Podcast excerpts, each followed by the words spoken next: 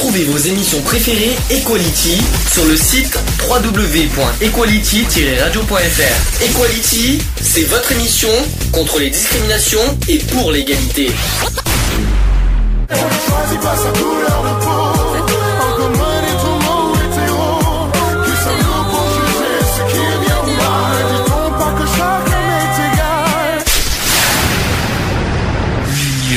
Fait la force. Equality. C'est le sujet du jour. Sujet du jour, l'épilepsie. Ça fait longtemps qu'on n'a pas fait un sujet de santé. hein. Quand, quand j'y réfléchis, euh, dans la saison, on n'a pas fait euh, beaucoup de, de sujets de santé. Mais là, euh, l'épilepsie, euh, on l'a jamais fait en plus. Si je me dans mes dans mes grandes mémoires de des quatre ans d'émission, non non, je crois que c'est un sujet, un sujet qu'on n'a jamais fait. Euh, l'épilepsie, donc, euh, qui est aussi appelée le mal comitial. Est-ce que tu étais au courant? Non. Bon, c'est une affection qui est de quel type? Euh, respiratoire Non, c'est ah non, l'épilepsie? Ah non, c'est neuro. euh, Ah, quand même. neuro, Neuro, c'est-à-dire? Ah, Parce qu'il y a plusieurs. hein, c'est au niveau de la tête, hein, de toute façon. Neurologique pour toi, c'est le cerveau? Oh, bah oui, neuro. Ah, neuro, pour moi. neuro, c'est plus nerf que, que cerveau. Hein.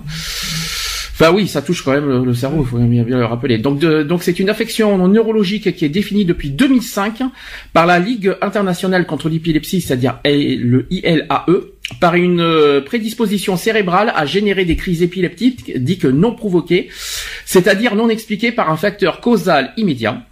Une crise épileptique est caractérisée par une altération fonctionnelle transitoire au sein d'une popula- population des neurones, c'est pour ça que tu as parlé du cerveau, soit limitée à une région du cerveau, crise dite partielle, soit impliquant euh, les deux hémisphères cérébraux de manière euh, simultanée, et c'est une crise dite généralisée. Donc il y en a deux, Il y a deux stades. il y a deux stades, effectivement. Euh, un facteur prédisposant peut être d'origine génétique, lésionnelle, donc une- euh, avec une lésion euh, cérébrale qui est présente depuis la naissance, ça peut arriver, euh, malformative aussi, euh, ou acquise au cours de la vie, comme un accident vasculaire cérébral ou les complications d'un traumatisme crânien grave. Donc voilà comment on peut après, on peut attraper, euh, enfin on peut attraper, ça s'attrape pas, mais on peut, euh, qu'on peut être assujetti au, à la crise Euh. Exactement. On peut être, euh, il y a d'autres possibilités. Un, autre facteur, c'est quand, euh, par exemple, une anomalie de l'électroencéphalogramme qui peut être considérée comme prédisposant. Mhm. Qu'est-ce que c'est qu'un qu'un électroencéphalogramme? Ça, je sais ce que c'est ça. Ça, je- Euh, ce qui, euh, ce qui teste le, on va dire. Tu sais, les fils- les fils qu'on te met au cerveau, c'est là, les c'est les- euh, le courant électrique que t'as dans la tête, quoi. Donc, En fait, c'est l'IRM. euh, Voilà. En C'est quelque, les en, connexions entre les neurones, en fait. en quelque sorte. Hein. Mais ça, malheureusement, euh, ça peut, faire, ça peut en faire partie. hein. C'est pour ça que des fois, il y en a ont deux fils qui se touchent. Ah, mais là, vaut mieux pas, vous, là, là, parce que là, je te raconte pas le- la galère derrière. Donc, il, n'existe pas une seule euh, épilepsie, mais de nombreuses formes différentes à l'origine des crises euh, épileptiques, elles-mêmes très variées. Donc, il y a la crise tonico-clonique, généralisée aux convulsions. Il y a la crise myoclonique. Je suis désolé, hein, c'est très biologique ce que je dis, mais euh, quand, on fait des sujets de santé, c'est euh, malheureusement comme ça. hein. Il y a l'absence épileptique, la crise partielle simple, la crise partielle complexe, qui sont les plus fréquentes d'ailleurs. Une épilepsie est caractérisée par deux traits essentiels. Donc il y a le caractère généralisé. Donc ce sont les crises qui intéressent d'emblée les deux hémisphères cérébraux. Euh, ou partielles, on l'a dit tout à l'heure, euh, c'est-à-dire que les crises n'intéressent qu'une population limitée des neurones. Et leurs étiologiques euh, sont soit génétiques, symptomatiques ou structurelles et métaboliques. C'est ce qu'on dit. Selon les anciennes euh, et nouvelles terminologies, hein, c'est ce qu'on dit. Euh, chez les personnes souffrant d'épilepsie, la survenue d'une crise est souvent due à un état de fatigue inhabituelle, un manque de sommeil ou un état anxieux. Aïe, ça. ça, ça craint ça. C'est ça. Ouais, mais bon, euh, et pourquoi t'as, t'as t'as un exemple euh, par rapport à ça Oh bah euh, oui, enfin moi j'ai j'ai un ami euh, qui est épileptique depuis euh, des années et des années. Euh, quand euh, j'avais été le voir avec mon mari à une certaine époque, ça date maintenant. Ah, je sais de qui tu parles, d'accord. Voilà, euh, on est arrivé, il était tellement content de nous voir en fait que ben voilà quoi, ça lui a déclenché une crise, une crise épileptique. Ah, bah, ah, parce qu'on ça, même Ouais, en étant content, ça, peut. c'est ça. C'est Tellement qu'il était euh, content et tout que ben, C'est quoi, c'est un choc émotionnel, c'est quoi oui voilà, ça fait un petit euh, voilà un petit, on peut appeler ça comme ça quoi. On parlera peut-être un peu plus euh, parce que toi, t'as vécu là-dessus. Peut-être des, des, ça a dû être difficile. Hein. C'est pas évident. Euh, donc là sur donc on l'a dit donc euh, fatigue inhabituelle, manque de sommeil ou il était anxieux pour, pour il était anxieux pour euh, Peut-être après, bon voilà, il y avait il y avait certaines choses qui faisaient que bon pour lui c'était pas non plus tout rose quoi.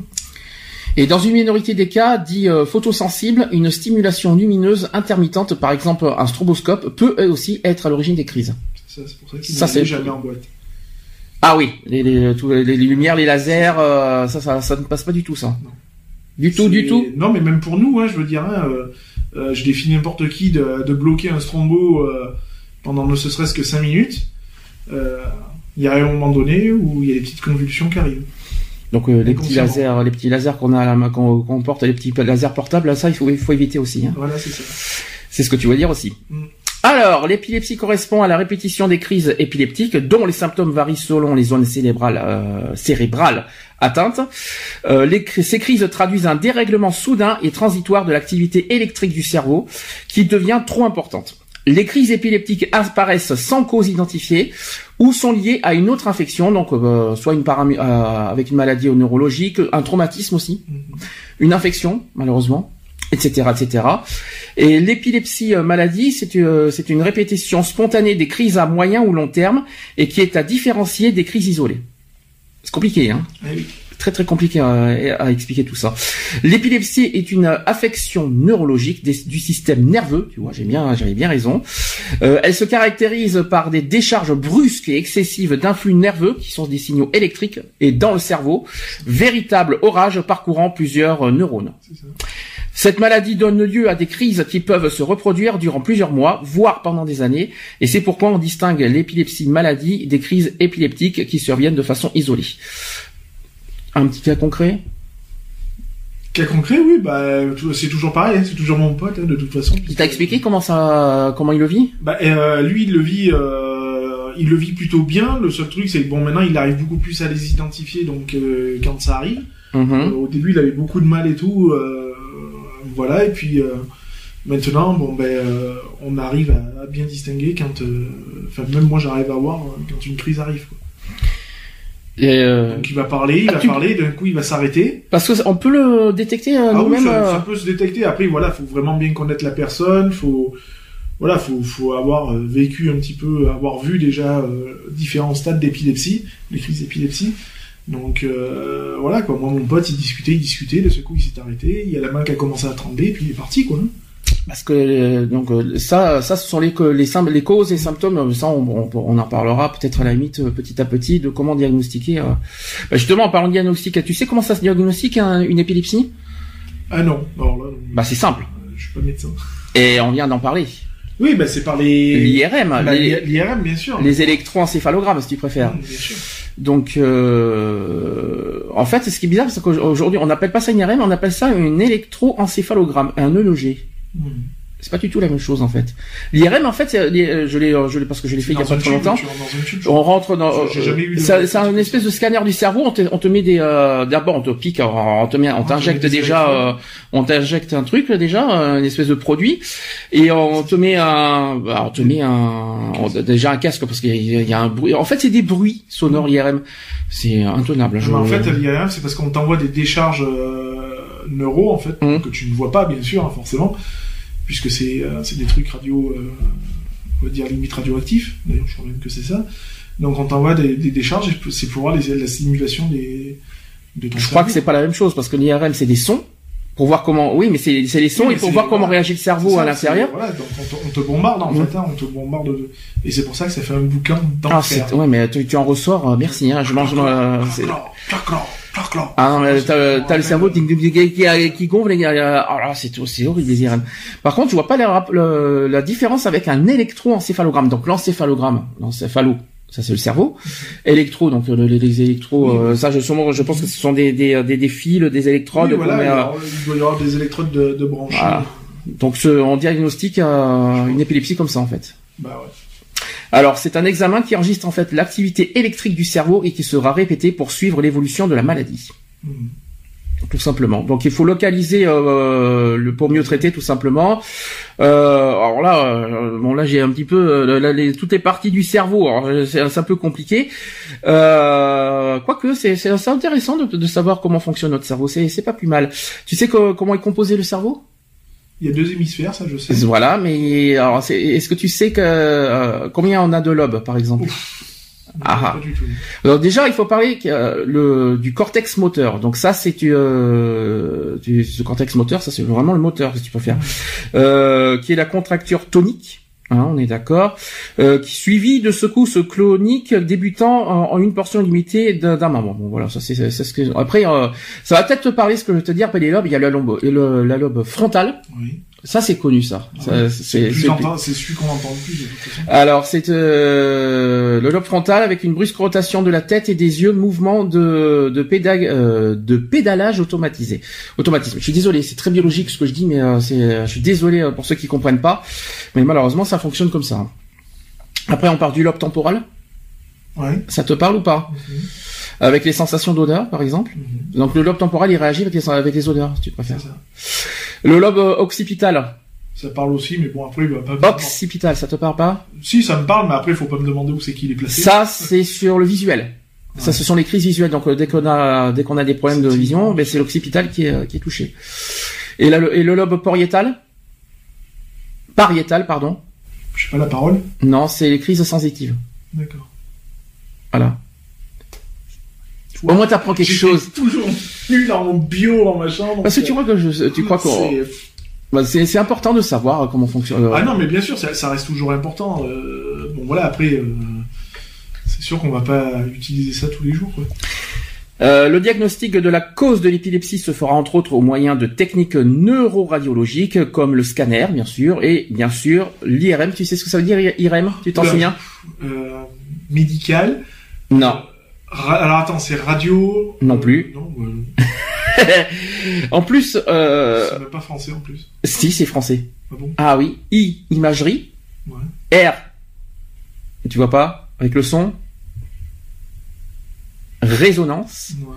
et M Non, je vois pas. avec l'électrique, avec le- l'électrique et le magnétique. Sauf qu'il y a normalement ça devrait s'appeler IRMN normalement. Euh, c'est bizarre parce que c'est imagerie par résonance magnétique nucléaire. Oui, puisqu'on te bombarde. Nucléaire en plus. Bah oui, puisqu'on te bombarde de. Bon, bah, ça, tu, ça, on le sait. Euh, un petit chiffre aussi, c'est que 40% des épilepsies sont d'origine symptomatique et de 5 à 10% qui sont sans cause apparente, donc euh, les idiopathiques. Euh, ça ne veut pas dire qu'ils sont idiots, je rassure. hein. Euh, avec une origine génétique possible. Autrement, on parle d'épilepsie euh, euh, cryptogénique lorsque l'origine reste inconnue. Et ainsi, les causes de l'épilepsie ne sont ne sont-elles retrouvées qu'une fois sur deux? Ça, par contre, c'est euh, c'est pas cool. Donc, en fait, si euh, en cas de euh, qui si on fait une IRM et qu'on n'arrive pas à trouver qu'il y a rien, ça ne veut pas dire qu'on l'a pas. Ah non, il faut il faut confirmer cela avec une deuxième avec un ça, deuxième. bah, après, Il faut chercher plus, plus loin, quoi, de toute façon. Donc, Ben justement, en parlant des origines, euh, on va on va on va détailler un peu plus. Donc euh, les les épilepsies symptomatiques, tu vas, tu vas me dire si ça te parle ou pas. Alors les épilepsies symptomatiques, elles sont dues à une lésion cérébrale, une malformation congénitale, encéphalite, euh, encéphalite, une des séquelles d'une souffrance à la naissance, un traumatisme crânien, un accident vascul- vasculaire cérébral, une tumeur aussi, ça c'est pas cool, des infections du système nerveux central, des maladies neurologiques évolutives, anomalies des chromosomes aussi, ça c'est à la naissance, et les malformations cérébrales. Est-ce que là, ça te parle un peu ça- ça- Ça, ce sont les, on est bien sur les origines, on est sur les causes, hein. Symptomatiques. Oui, non, non, oui. Oui, oui, ça parle, hein. Oui, mais- Tu me dis, ah, si, euh, tu me dis si, Non, si non, c'est ça va. que, si ton cher, est-ce que c'est de Bah, ça qu'il après, est je, je- après, je connais pas toute l'histoire non plus, parce que bon, ça, je vais pas dire que c'est un sujet tabou, mais bon, euh, moins il en parle, au mieux il se porte, hein, ce qui est tout à fait compréhensif, de toute façon. Mhm. Euh, après, euh, non, je sais, je sais pas trop l'histoire de d'où comment ça lui est arrivé. Donc, euh, Ensuite, les épilepsies cryptogéniques. Ça fait bizarre cryptogénique, ça fait un peu, euh, ça fait un peu Superman crypto, hein. euh, mais bon, cryptogénique, c'est-à-dire que lorsqu'une cause est, est suspectée, mais ne peut être prouvée par les moyens diagnostiques actuels, on parle d'épilepsie cryptogénique dont le nombre est en constante diminution du fait de l'évolution permanente des techniques d'exploration. Donc ça, c'est plutôt une bonne nouvelle, si on préfère. Ensuite, les épilepsies idiopathiques. Alors, je rassure, comme je l'ai dit, ça ne veut pas dire qu'on est idiot, hein, ça n'a rien à voir. En fait, euh, ces épilepsies présentent un caractère génétique plus ou moins démontrable et concernent des sujets de, le plus souvent sans lésion cérébrale.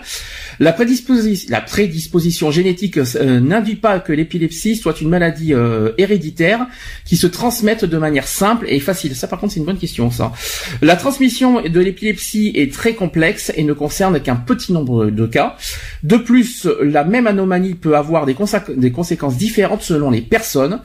Le cas d'épilepsie provoqué par une maladie transmise elle-même génétiquement sont à considérer différemment.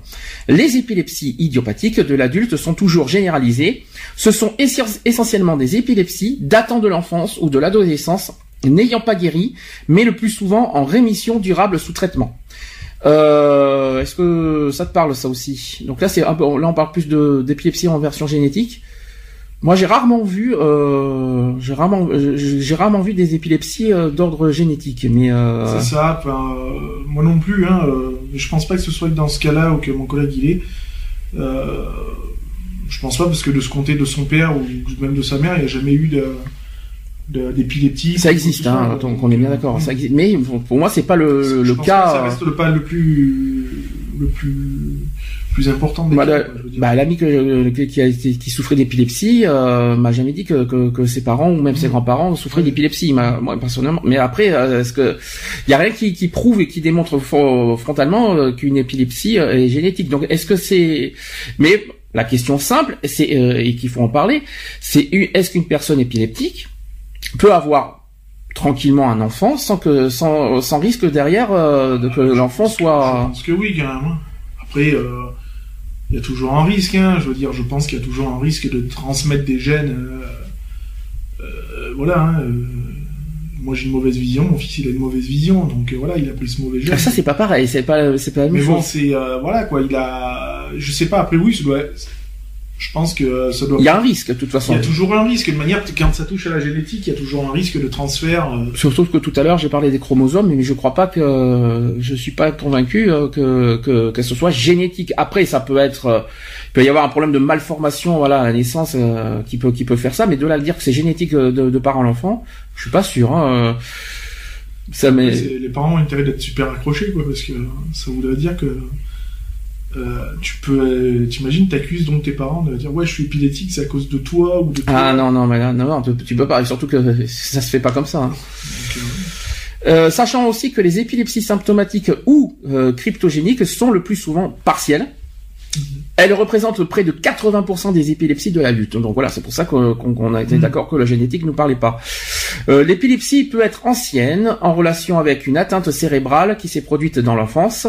Elle peut être aussi récente, nécessitant la pratique d'un bilan à la recherche d'une cause entraînant des séquelles ou d'un trouble en, euh, cours d'évolution. Donc euh, il peut y avoir un événement en fait quelque part, un événement trop voilà euh, hein, de toute façon. C'est ça, d'où le fameux traumatisme qui peut être à la source de de de, bah, de l'épilepsie. Ça c'est pas forcément un choc dû à un accident ou quoi que ce soit. Hein. ah si ça ah si. Oui ça ça peut être ça aussi mais je veux dire c'est pas forcément ça quoi. Je veux dire ça peut être une cause de euh, voilà de tu crois que ça peut être psychique choc émotionnel euh, n'importe quoi est-ce que ça peut être psychique ça c'est la grande question. Je pense que oui. Un gros gros événement la perte de quelqu'un de cher par exemple psychique oui bien sûr. qui peut être à l'origine. émotionnel tout ce qu'on veut quoi. Parce que euh, souvent les, les, les, psys, parce qu'il faut être honnête là-dessus, c'est que souvent ils, ils, différencient les deux. Eux, ils voient beaucoup quand tu fais des scanners, quand tu fais des mm. tout ça, ils insistent lourdement en disant que c'est que ça peut être physique ou psychique. Mais, mais, mais souvent, ils ne, ils ne, mettent pas les deux en relation. Quand, on dit psychique, c'est souvent, euh, on va, on va limite parler d'automutilation, quoi, je veux dire, hein, puisque psychique, c'est dans la tête, quoi, hein, je veux mmh. dire, donc c'est, c'est nous, quoi. Mmh. Euh, voilà, quoi, donc euh, on a une souffrance et on l'exprime par ça, quoi, donc. Euh, non, parce que ce qui est bizarre. un peu comme moi pour mon eczéma, quoi. Ce qui est bizarre, c'est que souvent dans les dans les dans les bilans, quand tu tout ça, mmh. ils incitent au c'est d'origine psychologique. Par exemple. C'est ce qu'ils disent. Hein.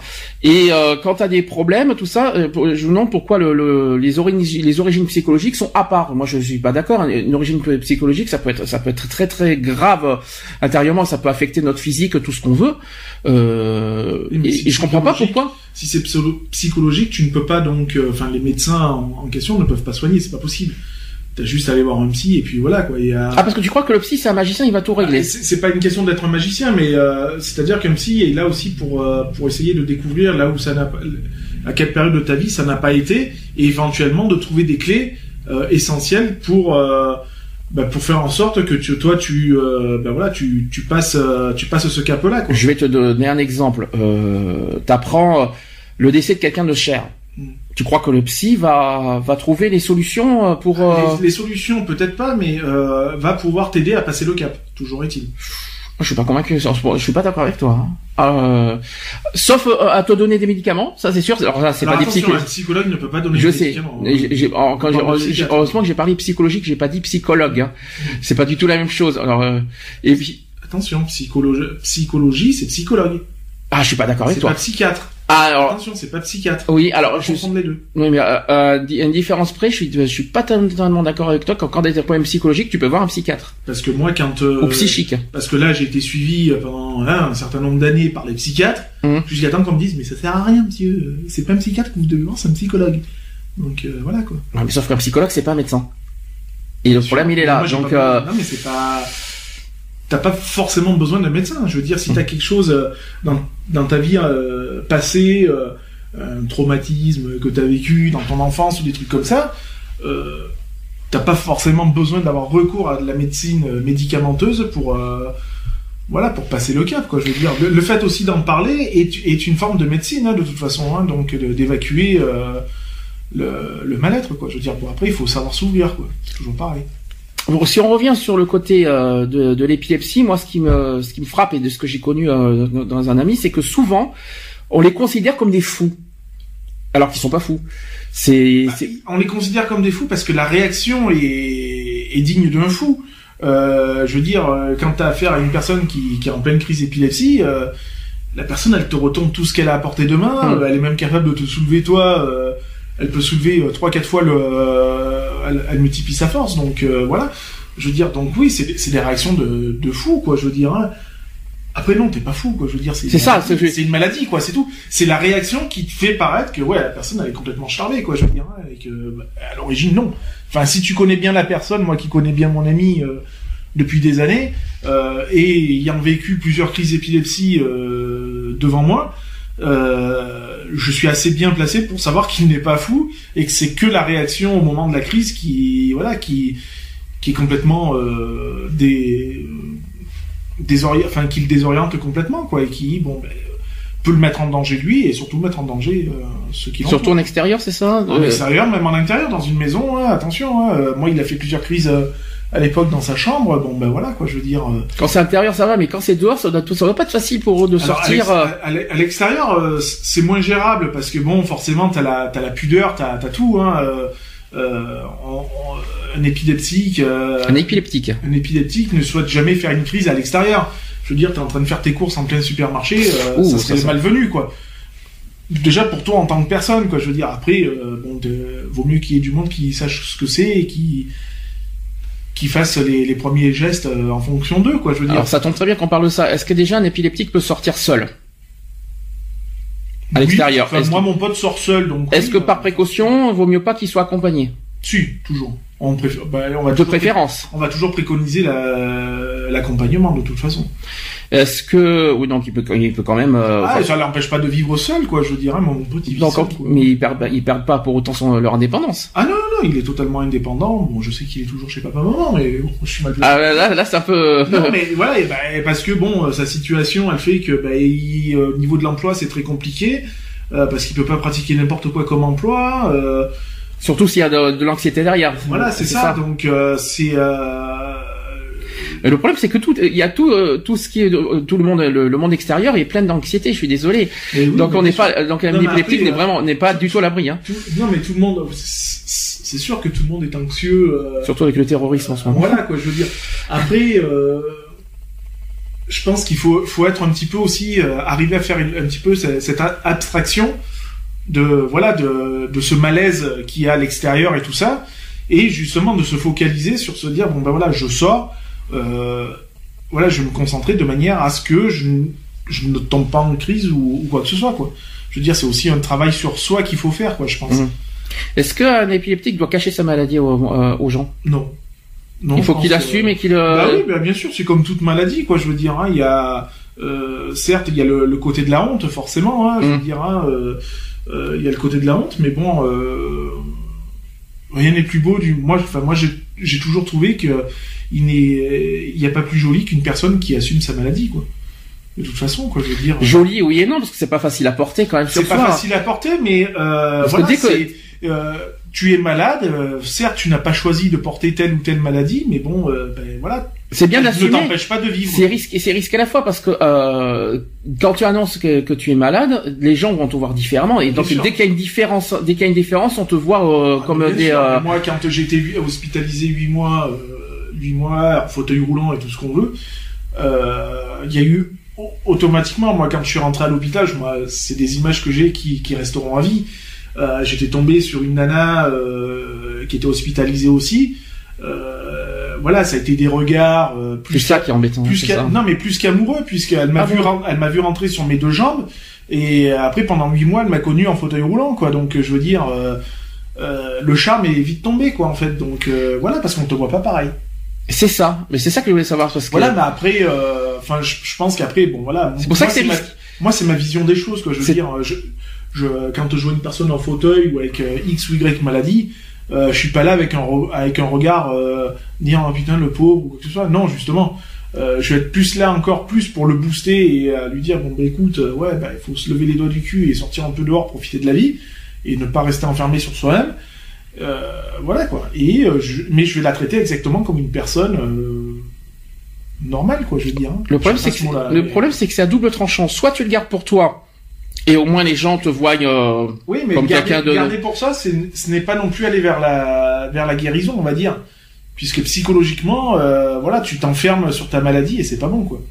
Tu penses que c'est pas bon euh, sur soi euh, parce bah qu'intérieurement tu tu Ah non, tu, bah, euh, garder intérieurement, ça n'a jamais été bon, de toute Ouais, façon. mais après, si tu en connaissance de cause. A, ouais, mais inversement parlant, si tu si tu annonces que, que, que une, mal- une maladie comme l'épilepsie, eh ben forcément t'as tous les regards euh, et tous les jugements qui vont euh, que tu, que tu vas te ramasser, c'est pas bon non plus. Bah, forcément, mais bon, après, euh, voilà, c'est...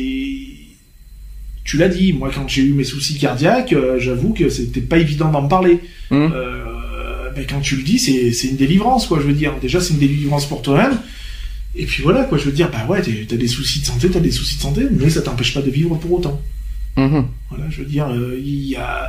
On va reprendre l'exemple d'Éric Borgé, hein. euh, Alors attention, en il était pas épileptique, hein. Non, mais de, de sclérose en plaques, ça, ça ne l'em- ça- ça ne l'empêche pas de vivre tous les jours, quoi. Je veux Mhm. dire, malgré la maladie, quoi. Je veux dire, des personnes qui sont atteintes de cancer ou de quoi que ce soit, ça les empêche pas de vivre non plus, quoi. Je veux Mhm. dire, parce que, euh, voilà, ils vont au-delà de ça, quoi. Je veux dire, ça sert à rien de rester enfermé sur soi-même.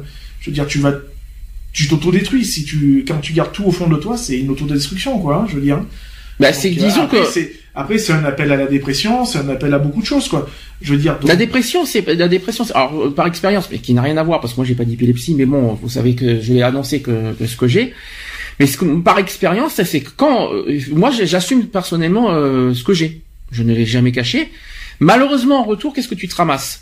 De l'exclusion, du jugement, de la mise à l'écart, de la discrimination, etc. Oui, mais ça- Et moi, je suis désolé, c'est pas normal. vois, Quand, euh, je vais prendre ton cas, quand on va euh, au supermarché et tout ça, Hum, il y a des regards qui sont. hum. Tu peux pas empêcher les gens de regarder. De toute façon, euh, même moi, on me regarde quand on m'a vu arriver la première fois au supermarché avec ma tignasse, mes mèches blondes. Je parle pas de, je parle pas de l'apparence physique parce que l'apparence Oui, physique non, est mais- à part. Oui, mais, Mais- pour toi, pour toi, quand on va te regarder, on va dire ouais, tu vois, tu vas le mettre directement sur, euh, ouais, sur, sur ta maladie, sur sur sur l'aspect physique que tu as, puisque forcément, quand t'es malade, euh, physiquement, physiquement, ça se voit. Euh, tu peux pas l'empêcher. Quelqu'un Mm. qui a une gastro, euh, il sort dehors, ça se voit. Non mais Je t'en prie, la gastro. Non, mais euh, physiquement, ça se voit, quoi. Je veux dire, une personne qui est malade ou qui est pas bien, ça se voit.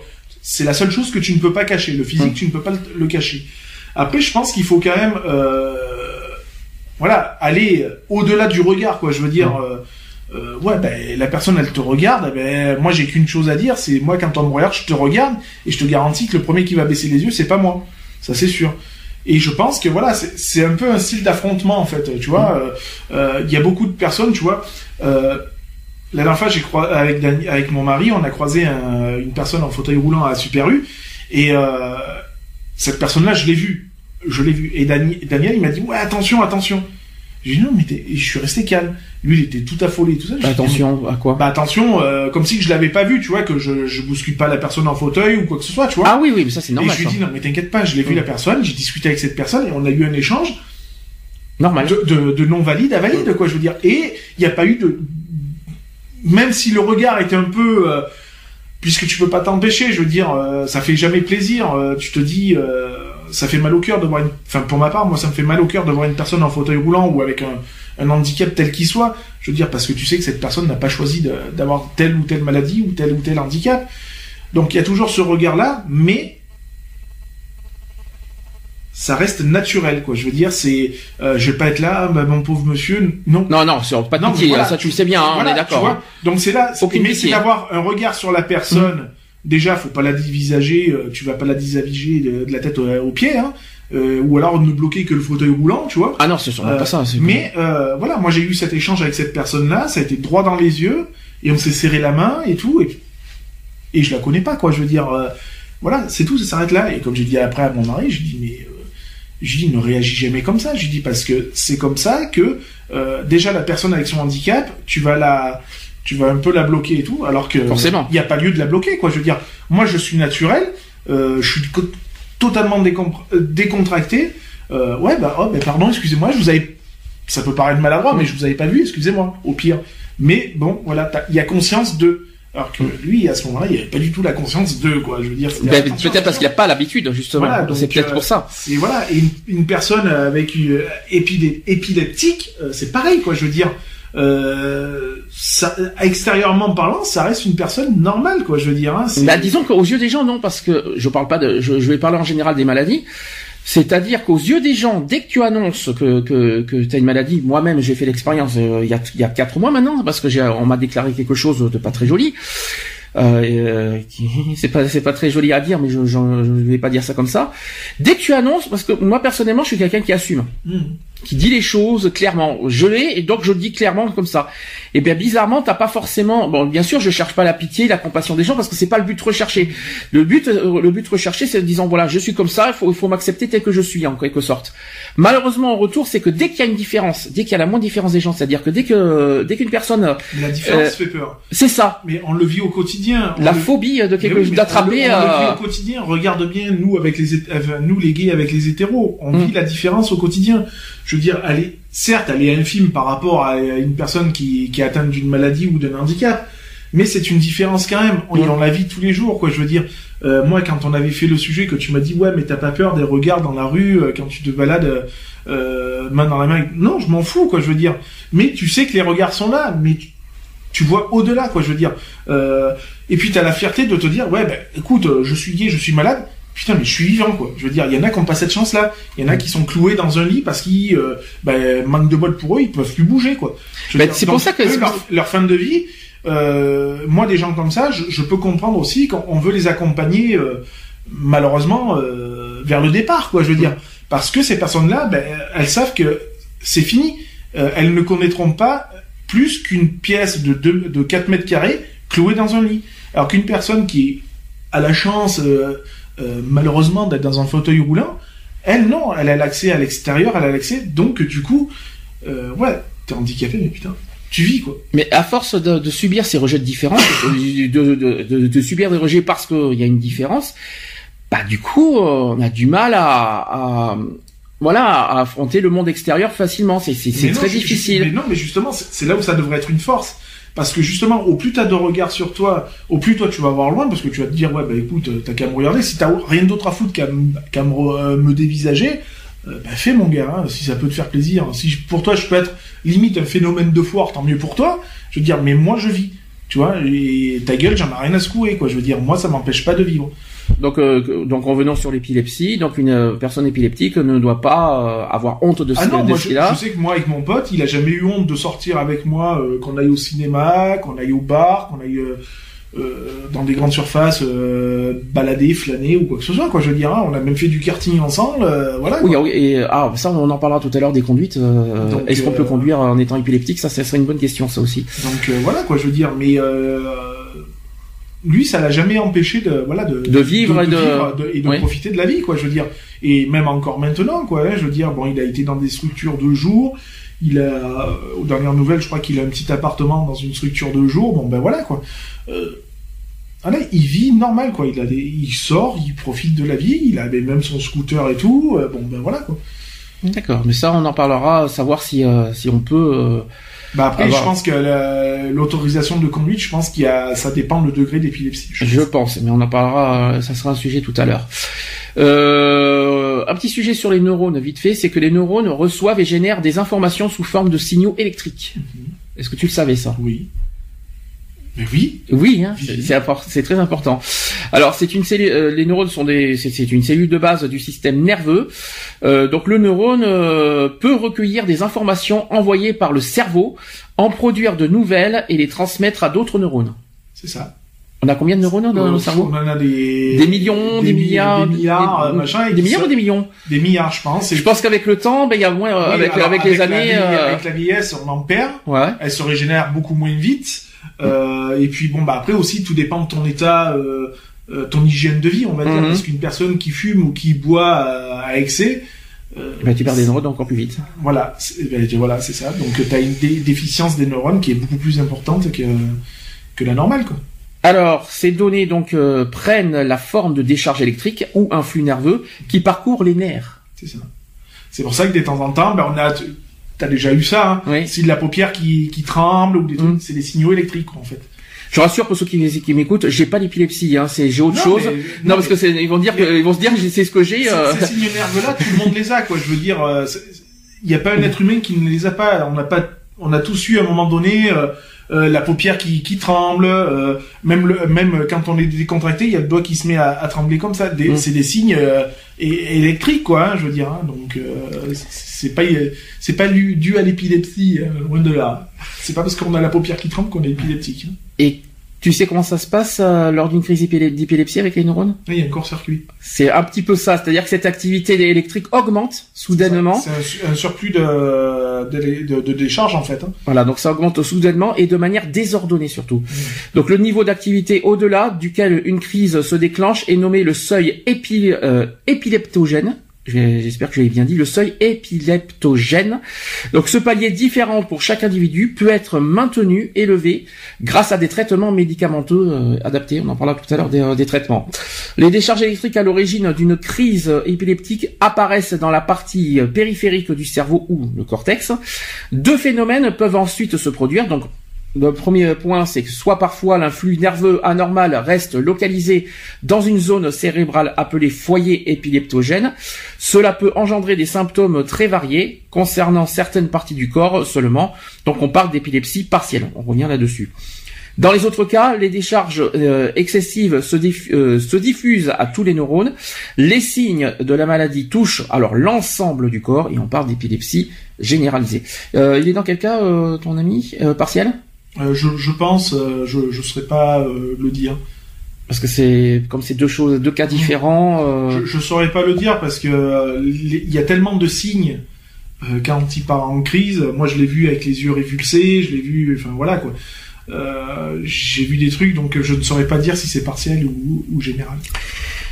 Des petits chiffres vite fait aussi, c'est que dans le monde, 4 à 10 personnes sur 1000 souffrent d'épilepsie. Ouais, c'est pas mal. Ça fait beaucoup quand on y réfléchit. En France, est-ce que tu sais combien? Combien il y en a? Je sais pas, je dirais euh, un Français sur quatre. Ah non, euh, un Français sur 4, t'imagines, on est 65 millions, ça ferait ça ferait euh, pratiquement 20 millions, euh, non, ou ou 15 millions. Faut pas exagérer, on n'est pas 15 millions, non, il y a quand même 500 000 personnes qui sont atteintes. C'est déjà pas mal. C'est déjà pas mal. De- et dans les, dé- dans les pays développés, on recense quand même 40 à 70 nouveaux cas annuels pour 100 000 habitants. Mhm. Là, par contre, c'est beaucoup. Dans le monde. hein. Pour 75% des patients touchés, la maladie se déclare avant 18 ans. Mhm. Ça, par contre, peu- c'est embêtant. Et sachez que la moitié des enfants concernés guérissent, euh, guérissant avant l'âge adulte. Et sachez aussi que l'épilepsie est plus fréquente chez les tout petits. Pour les jeunes, les, elle représente aussi la première cause non traumatique de handicap sévère apparue après la naissance. Et par ailleurs, cette affection est également plus répandue parmi les personnes âgées. Forcément, moins de neurones. Plus, plus assujetti. Bah, plus, euh, plus fragiles et plus... euh, Plus assujetti. Ouais, malheureusement. Alors là, on va aller, on va, on va faire un peu plus des détails. Est-ce que tu, on va faire les causes euh, donc de l'épilepsie, mais vraiment plus détaillées. Ce- Pour l'épilepsie partielle, maintenant tu as bien fait la part des choses entre les deux épilepsies. L'épilepsie partielle, il y a deux situations qui sont possibles. Donc il y a l'épilepsie partielle idiopathique, on l'a dit tout à l'heure, qui est fréquente chez l'enfant et elle présente une évolution favorable. Quant à l'épilepsie partielle symptomatique, elle est secondaire à des lésions qui peuvent être génétiques ou acquises, le plus souvent d'ailleurs et représente la plus fréquente des épilepsies de l'adulte. Elle a de multiples causes possibles. Alors là, tu vas me dire si ça te parle. Donc les multiples causes là-dedans, c'est une anomalie dans la maturation de certaines parties du cortex. Forcément, là-dessus on est d'accord. Ensuite, une malformation cérébrale qui est liée par exemple à une sclérose tubéreuse de Bourneville, c'est-à-dire une maladie héréditaire touchant la peau et le système nerveux. Eh bien oui, ça peut, c'est- ça, ça paraît, ça paraît étrange, mais c'est le cas. Apparemment, c'est prouvé. Autre cause possible, c'est une, une affection liée à la circulation sanguine, comme l'accident vasculaire cérébral. Ça, Est-ce que ça te parle, ça aussi Mhm. Oui, l'AVC, oui. Oui, mais il y a une euh, à la circulation sanguine, forcément. Ah ben oui, hein. Ben, qu'il en euh, ben, le cerveau est, la, est le, centre de tout, hein, je veux dire. hein. Mhm. Donc c'est lui qui transmet, euh, qui transmet toutes les informations. Donc euh, s'il détecte pas un flux sanguin raisonnable, ben, On va dire ça comme ça. Autre cause, le traumatisme crânien, évidemment, sans corrélation entre l'importance de celui-ci et la survenue d'une épilepsie. Voilà. Autre cause possible, la tumeur cérébrale. mhm. Ça, je le souhaite à personne. La tumeur. Ça serait terrible. euh, Ça ferait Bah, double choisir, peine, hein. vaut, mieux être euh, limite épileptique euh, que d'avoir la tumeur. Et ça fait double peine en C'est plus. ça. Parce que la tumeur, déjà, c'est un, Bah, un cancer. hein, elle- euh. oui, bah, selon où elle est logée, en plus, euh, elle peut être fatale. hein. Une infection comme euh, l'encéphalite et le VIH. C'est- Ça fait partie des causes. Forcément, moins de la VIH, moins de, d'anticorps. Enfin, les anticorps sont touchés. Enfin, C'est un peu compliqué. Hein. C'est, hyper compliqué la biologie. Je vous le dis franchement. Il y a les effets secondaires de certains médicaments aussi, qui sont, qui peuvent être des causes. Mhm. Euh, par exemple, l'hématome cérébral avec la prise euh, d'anticoagulants. Ouais. C'est ce que c'est un anticoagulant? C'est quoi? C'est euh, pour alors c'est pour dés- désépaissir le sang en fait. C'est Mhm. pour rendre le sang un peu plus fluide.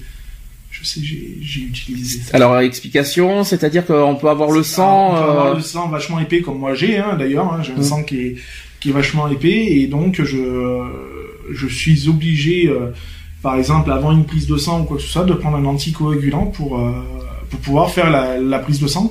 Sinon ils ont que dalle quoi. D'accord. Voilà. Et à l'inverse c'est que- bah après, euh, le problème, c'est que moi, c'est à double tranchant parce qu'un anticoagulant, après, pour moi, c'est la fontaine de jouvence, quoi. Donc, euh, c'est-à-dire que je saigne facilement des, des- de certaines orifices, on va dire. D'accord. Alors, ça n'a rien à voir. Ça, c'est, euh, ça, c'est le saignement qui est, qui voilà, il faut faire attention à C'est- ça. c'est Mais sang trop liquide, quoi. Voilà. Donc, euh, du coup, on est obligé de prendre un, un épi 600. J'appelle ça un épi 600. ça fait que bizarre d'entendre ça. Tu veux, tu veux pas nagar-agar tant qu'il est dans le sang, non? C'est un petit peu ça, en fait, quelque part. Un comprimé qu'on te donne, ça épaissit le sang.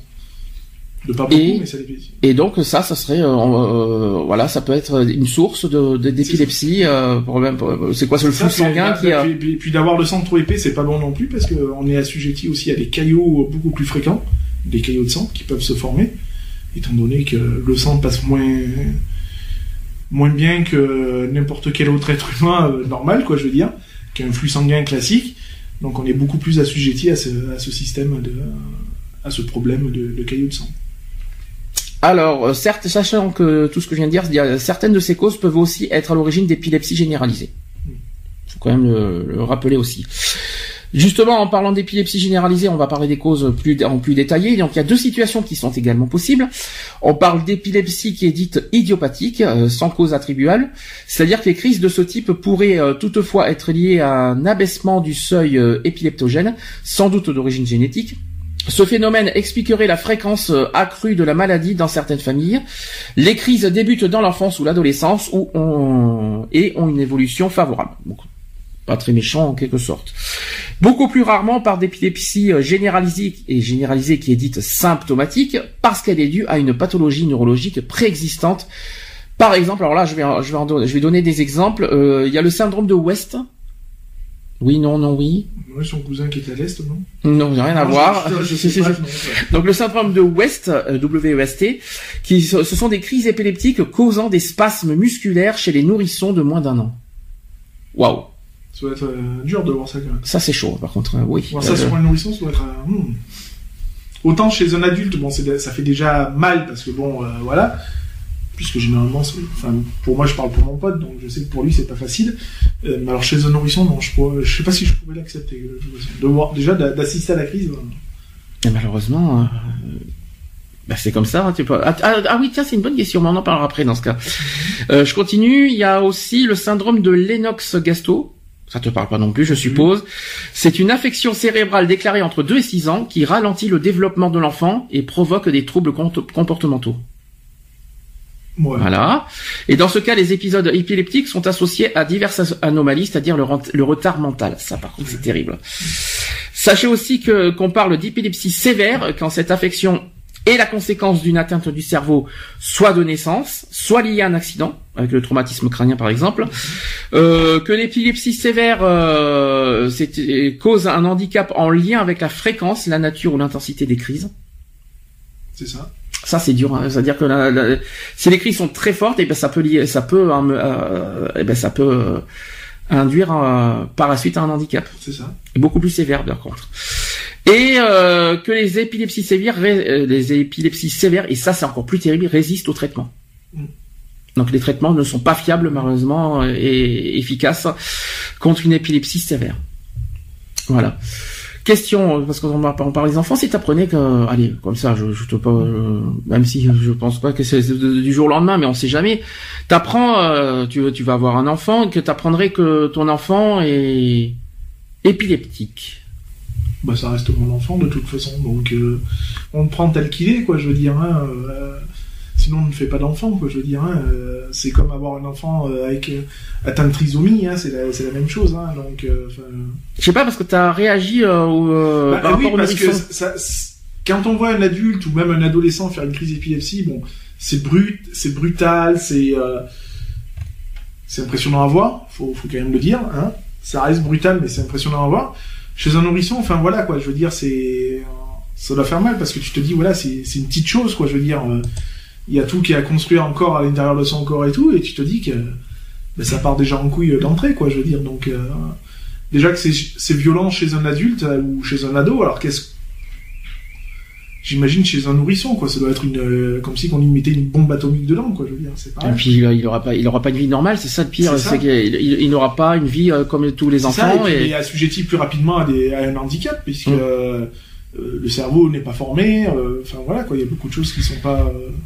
Alors, je rappelle que là où tu, on a parlé de, on parle pas forcément des, cerveaux, c'est que là, par exemple le syndrome de West, ce sont des crises épileptiques causant des spasmes musculaires chez les nourrissons. Les spasmes, hein. Mmh. voilà quoi, c'est c'est des spasmes, voilà, c'est nerveux, il faut il faut, ah il faut rappeler, hein, donc. Euh, ça reste neuro, hein, de toute façon. C'est neurologique de toute façon, mais bon, je, comme tout handicap, on l'a déjà dit euh, plusieurs fois, on le souhaite à personne, voilà, mais comme tu as dit si bien, ça reste votre enfant et qui a le droit de vivre, qui a le droit de, malgré son handicap, qui a le droit d'avoir euh, une vie normale, euh, enfin, une vie normale. possible, quoi, hein, je veux dire. Une vie normale, je me comprends, mais il a le droit de vivre surtout. C'est ça. Quel que soit d'ailleurs euh, sa maladie, son handicap ou son, son problème dans, son enfance. Après, il doit vivre avec, malheureusement. Et c'est aux parents de, bah, de tout faire pour qu'il ait une vie saine, sereine. Le, plus sain et la plus sereine possible. Avec le monde extérieur. C'est ça faut pas avoir honte. Euh, voilà. Il faut, faut avoir honte d'avoir un, ah un, enfant. Euh... J'aurais jamais honte. Euh... c'est vrai que j'ai un enfant, mais bon, qui, qui, a, qui a aucun souci. Euh, euh, qui a aucun souci, mais non, j'aurais un enfant avec un handicap tel qu'il soit, ça reste mon gosse, quoi. Je Très bien. En parlant de ça, c'est que j'ai des liens à donner. C'est que bon, chez l'enfant surtout, un certain nombre d'affections peuvent se manifester, notamment par une épilepsie. Euh, ces pathologies sont classées parmi les maladies rares lorsqu'elles touchent peu de patients. Et euh, j'ai un petit numéro à donner pour quand même pour ceux qui euh, s'il y en a qui sont concernés par ça. Il y a un service qui s'appelle Maladie Rare Info Service. Je sais pas si tu connaissais, euh, avec une équipe de professionnels qui répond à toutes vos questions, euh, voilà, qui peuvent vous accompagner, qui peuvent vous aider, vous soutenir, euh, voilà, moralement à affronter tout ça, qui peuvent vous, voilà, tout ce que vous, et, surtout qui sont à, votre écoute, quoi qu'il en soit. Donc j'ai un numéro à, communiquer 0810 63 19 20. Je répète 0810 63 19 20. Donc ça c'est maladie, un rare, un vos services. Tu connaissais? Non, pas du tout. Bon, c'est alors maladie rare, hein, ça peut ça peut aller aussi. Hein, ah oui, ça touche pas uniquement que l'épilepsie. Voilà. Maladie rare, on parle bien sûr de tout ce qui est maladie, euh, voilà, euh, euh, notamment, notamment toutes les maladies qu'on entend au, Téléthon. Eh ben, c'est exactement le, ce service. Ensuite, dans quelle, dans quelle situation peuvent survenir les crises? Bonne question. Il y en a plein. Hein. Est-ce que tu en vois quelques-uns, par exemple? Euh, Oui. Euh T'en as parlé un petit peu. Euh, oui, bah il y a le choc émotionnel, forcément. Alors, je vais te dire si je l'ai. Qu'est-ce que euh, choc émotionnel Je. Je alors je ça fait pas partie des causes, on va dire prioritaires. Euh, il y a l'anxiété, il y a le. L'anxiété, oui, mais ne fait pas partie des, des, des, hmm. premières causes. Alors, je vais te donner des situations. On va, on, en parlera après si tu en vois d'autres. Alors, il y a certaines circonstances qui favorisent la survenue d'une crise. Quoi qu'il en soit, c'est-à-dire que ça peut vraiment euh, vite, fait. Alors, par exemple, un mauvais suivi du traitement antiépileptique prescrit, qui, et cela peut être à l'origine d'une reprise des crises, mhm. forcément. Oui. Tu respectes pas ton traitement. Hein. Bah derrière, euh, bah, la, maladie. Euh... Bah, elle va reprendre du terrain, hein, forcément. C'est ça, exactement. Donc ça, là, c'est logique. Là, ça, là, par contre, c'est intéressant. C'est-à-dire euh, une consommation excessive d'alcool ou un sevrage alcoolique mené de façon inappropriée. L'alcool. Ah oui, l'alcool est un facteur. De toute façon. Mais pourquoi l'alcool euh, Pourquoi bah, l'alcool? Après, je sais, sais pas exactement, mais euh, bon, je pense que c'est surtout par rapport, voilà, au, degré euh, de consommation. Voilà, de, consommation, étant donné que même nous, quand on boit, ça, ça joue sur sur notre état mental, hein, on va dire. Hein. Donc voilà, oula, pauvre table. Euh, ensuite, on parle de la prise de cocaïne, forcément. Qui dit alcool dit les drogues à côté. Tout ce qui est tabac. Euh... Attends, parce que là tu vas parler très, de très loin du micro. Non, parce qu'on a un petit souci de soleil qui nous tape dans les yeux. Donc du coup, on a voilà comme ça. Maintenant, on va pouvoir euh, travailler plus tranquillement. La cocaïne. Oui. Toutes les drogues douces. Que ce soit. Euh, cocaïne, c'est une drogue douce pour toi? Non, c'est une dure, mais ah qu'elle soit dure ou douce, de toute façon même le tabac, euh, le tabac en général, quoi, je veux dire, hein, c'est c'est pas approprié. Sauf que le tabac, c'est pas le cerveau qui est touché. Non, mais ça, ça oui, mais ça reste, euh, ça reste prescrit, quoi. Enfin, euh, proscrit plutôt, parce que prescrit, parce que si tu fais une prescription au tabac, je savais pas que le tabac était prescrit, plutôt proscrit, parce que non, mais je crois que le tabac, ça, ça, ça, touche le cerveau, le tabac. Je, je sais pas, honnêtement, je sais que moi, mon ami ne, ne fume pas, il ne boit pas de toute façon. Euh, donc, déjà qu'il boit pas, tant mieux déjà. Ouais, ça c'est sûr. Il a déjà, il, ça, il a non, déjà il, a, testé. Il, a, déjà testé l'alcool, bien sûr. Bon, il, pas, euh, on va dire pas un verre de whisky non plus. Il a droit quand même un petit peu. C'est, on parle de consommation excessive. Non, hein. Il boit un minimum. Je veux dire quand il quand il boit de temps en temps à table, bah, il boit un petit verre de vin ou un truc comme ça. Mais c'est pas quelqu'un qui va, euh, euh, je dirais comme moi j'ai tendance à faire quand je vais dans une soirée ou un truc comme ça, où je vais boire trois quatre verres quoi. Je veux dire, lui non. Donc la drogue, évidemment, on est d'accord, la cocaïne, enfin toutes les, drogues dures en général euh, bah, qui touchent le cerveau, euh, à proscrire bien sûr, et pas à prescrire, n'est-ce pas Lionel? Euh, Un manque de sommeil. Pourquoi? Pourquoi le manque de sommeil peut, peut favoriser la, la, la crise? C'est simple, c'est que le cerveau a besoin de se reposer. C'est tout con. Ouais. Si, si, tu, si tu dors mal, si tu, si, si tu dors pas beaucoup, malheureusement le cerveau, euh, mm. le cerveau a besoin de se reposer parce qu'il faut rappeler que, que, que le sommeil c'est le cerveau qui se, qui, se qui, se détend, qui, qui, voilà. Et malheureusement si tu dors mal, eh ben le cerveau Il derrière. On va dire ça comme ça. Oui, on va dire ça comme ça. Je pense que c'est ça. Euh, ensuite, on parle de la que la stimulation sensorielle excessive euh, peut, euh, voilà, favorise la survenue d'une crise. je vais donner des exemples. Les lumières émises par les jeux vidéo. Mhm. C'est normal, vous savez toutes les précautions qu'on a sur les, les étiquettes qu'on a, vous savez sur sur les jeux vidéo, etc. On en parlera après. Il y a les lumières clignotantes, Mhm. la télévision, chez les patients sensibles à la lumière par exemple, et qui concerne 5% des personnes épileptiques, les pauvres. Oui. Ça c'est terrible ça. Euh, pourquoi? Donc pourquoi tout ça c'est c'est- ça peut Bah, parce que ça, ça crée, je pense, des ondes euh, électromagnétiques euh, au niveau du cerveau, je pense. hein. Mhm. Enfin, là, je parle surtout au niveau des lumières, euh, des thrombos, tout ça, quoi. Euh, je pense que voilà, ça envoie des certaines. Puis, euh, quand on a affaire à un thrombo, euh, je sais pas si tu as déjà fait l'expérience, quand tu fais des mouvements, tu vois tous tes mouvements au ralenti, en fait. Mhm. Donc, je pense que pour le cerveau, il y a, y a un dysfonctionnement qui se fait. Et donc, vu que tu es déjà, euh, on va dire, le, déjà que le cerveau est atteint par rapport à cette maladie-là, je pense que ça, ça atténue le, la- le déclenchement de, de la crise d'épilepsie. Et c'est pour ça qu'on dit souvent pour les enfants qu'il faut pas les laisser plus de deux heures euh, devant Alors, un jeu, consoles, devant des jeux vidéo. La télé encore, je pense que ça passe, mais les jeux vidéo, euh, C'est ça. voilà, parce, que on c'est est c'est- bombardé de, bah, parce que ça va vite, ça va. Puis il y a, il y a je ne sais combien de- d'images par seconde, donc euh, voilà quoi. Il y a des éclairs selon les jeux qu'on va utiliser. Hein, je veux dire, hein, euh, moi j'ai eu joué à des jeux, euh, des jeux où on est face, euh, style des vaisseaux spatials, Mm. euh, où t'as les lumières, tu sais, qui sont discontinues. Mhm. Et ben il y a un moment donné, j'étais obligé d'arrêter parce que ça me, ça me faisait désor- trop mal. euh. ça me désorientait complètement, quoi, je veux dire. Donc, Mm. euh, parce que t'es tellement pris déjà dans le jeu, et t'as toutes ces lumières qui arrivent, là, clac, clac, clac, clac, et c'est, pas continu, en fait.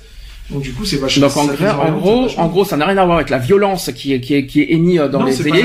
c'est les lumières. C'est ça. C'est plus les lumières. Alors, alors, sachant qu'aujourd'hui, plus ça va, plus les années, plus ça. les années passent et plus encore et plus les graphismes sont voilà, Ouais, sont euh, sont- voilà, c'est ça, ils sont vifs et puis avec la HD euh, au niveau de la télé, c'est pas mieux. faut, euh, faut vraiment régler les écrans, euh, euh, parce que Luminosité, je crois. Voilà, quand Oui. euh, tu achètes un écran de télé neuf, euh, il est, il est, euh, il est configuré sur la, la qualité d'image la plus claire en fait. Donc Mm. il faut vraiment atténuer, euh, sans aller dans les réglages de luminosité et de contraste. hein. Mm. Il y a des pré- pré-programmes qui font que, euh, moi je vois euh, la télé que j'ai dans, le, dans la chambre, elle est en mode cinéma, c'est vraiment, je vais pas dire sombre, mais ça atténue vachement les, déjà les, euh, la, la lumière.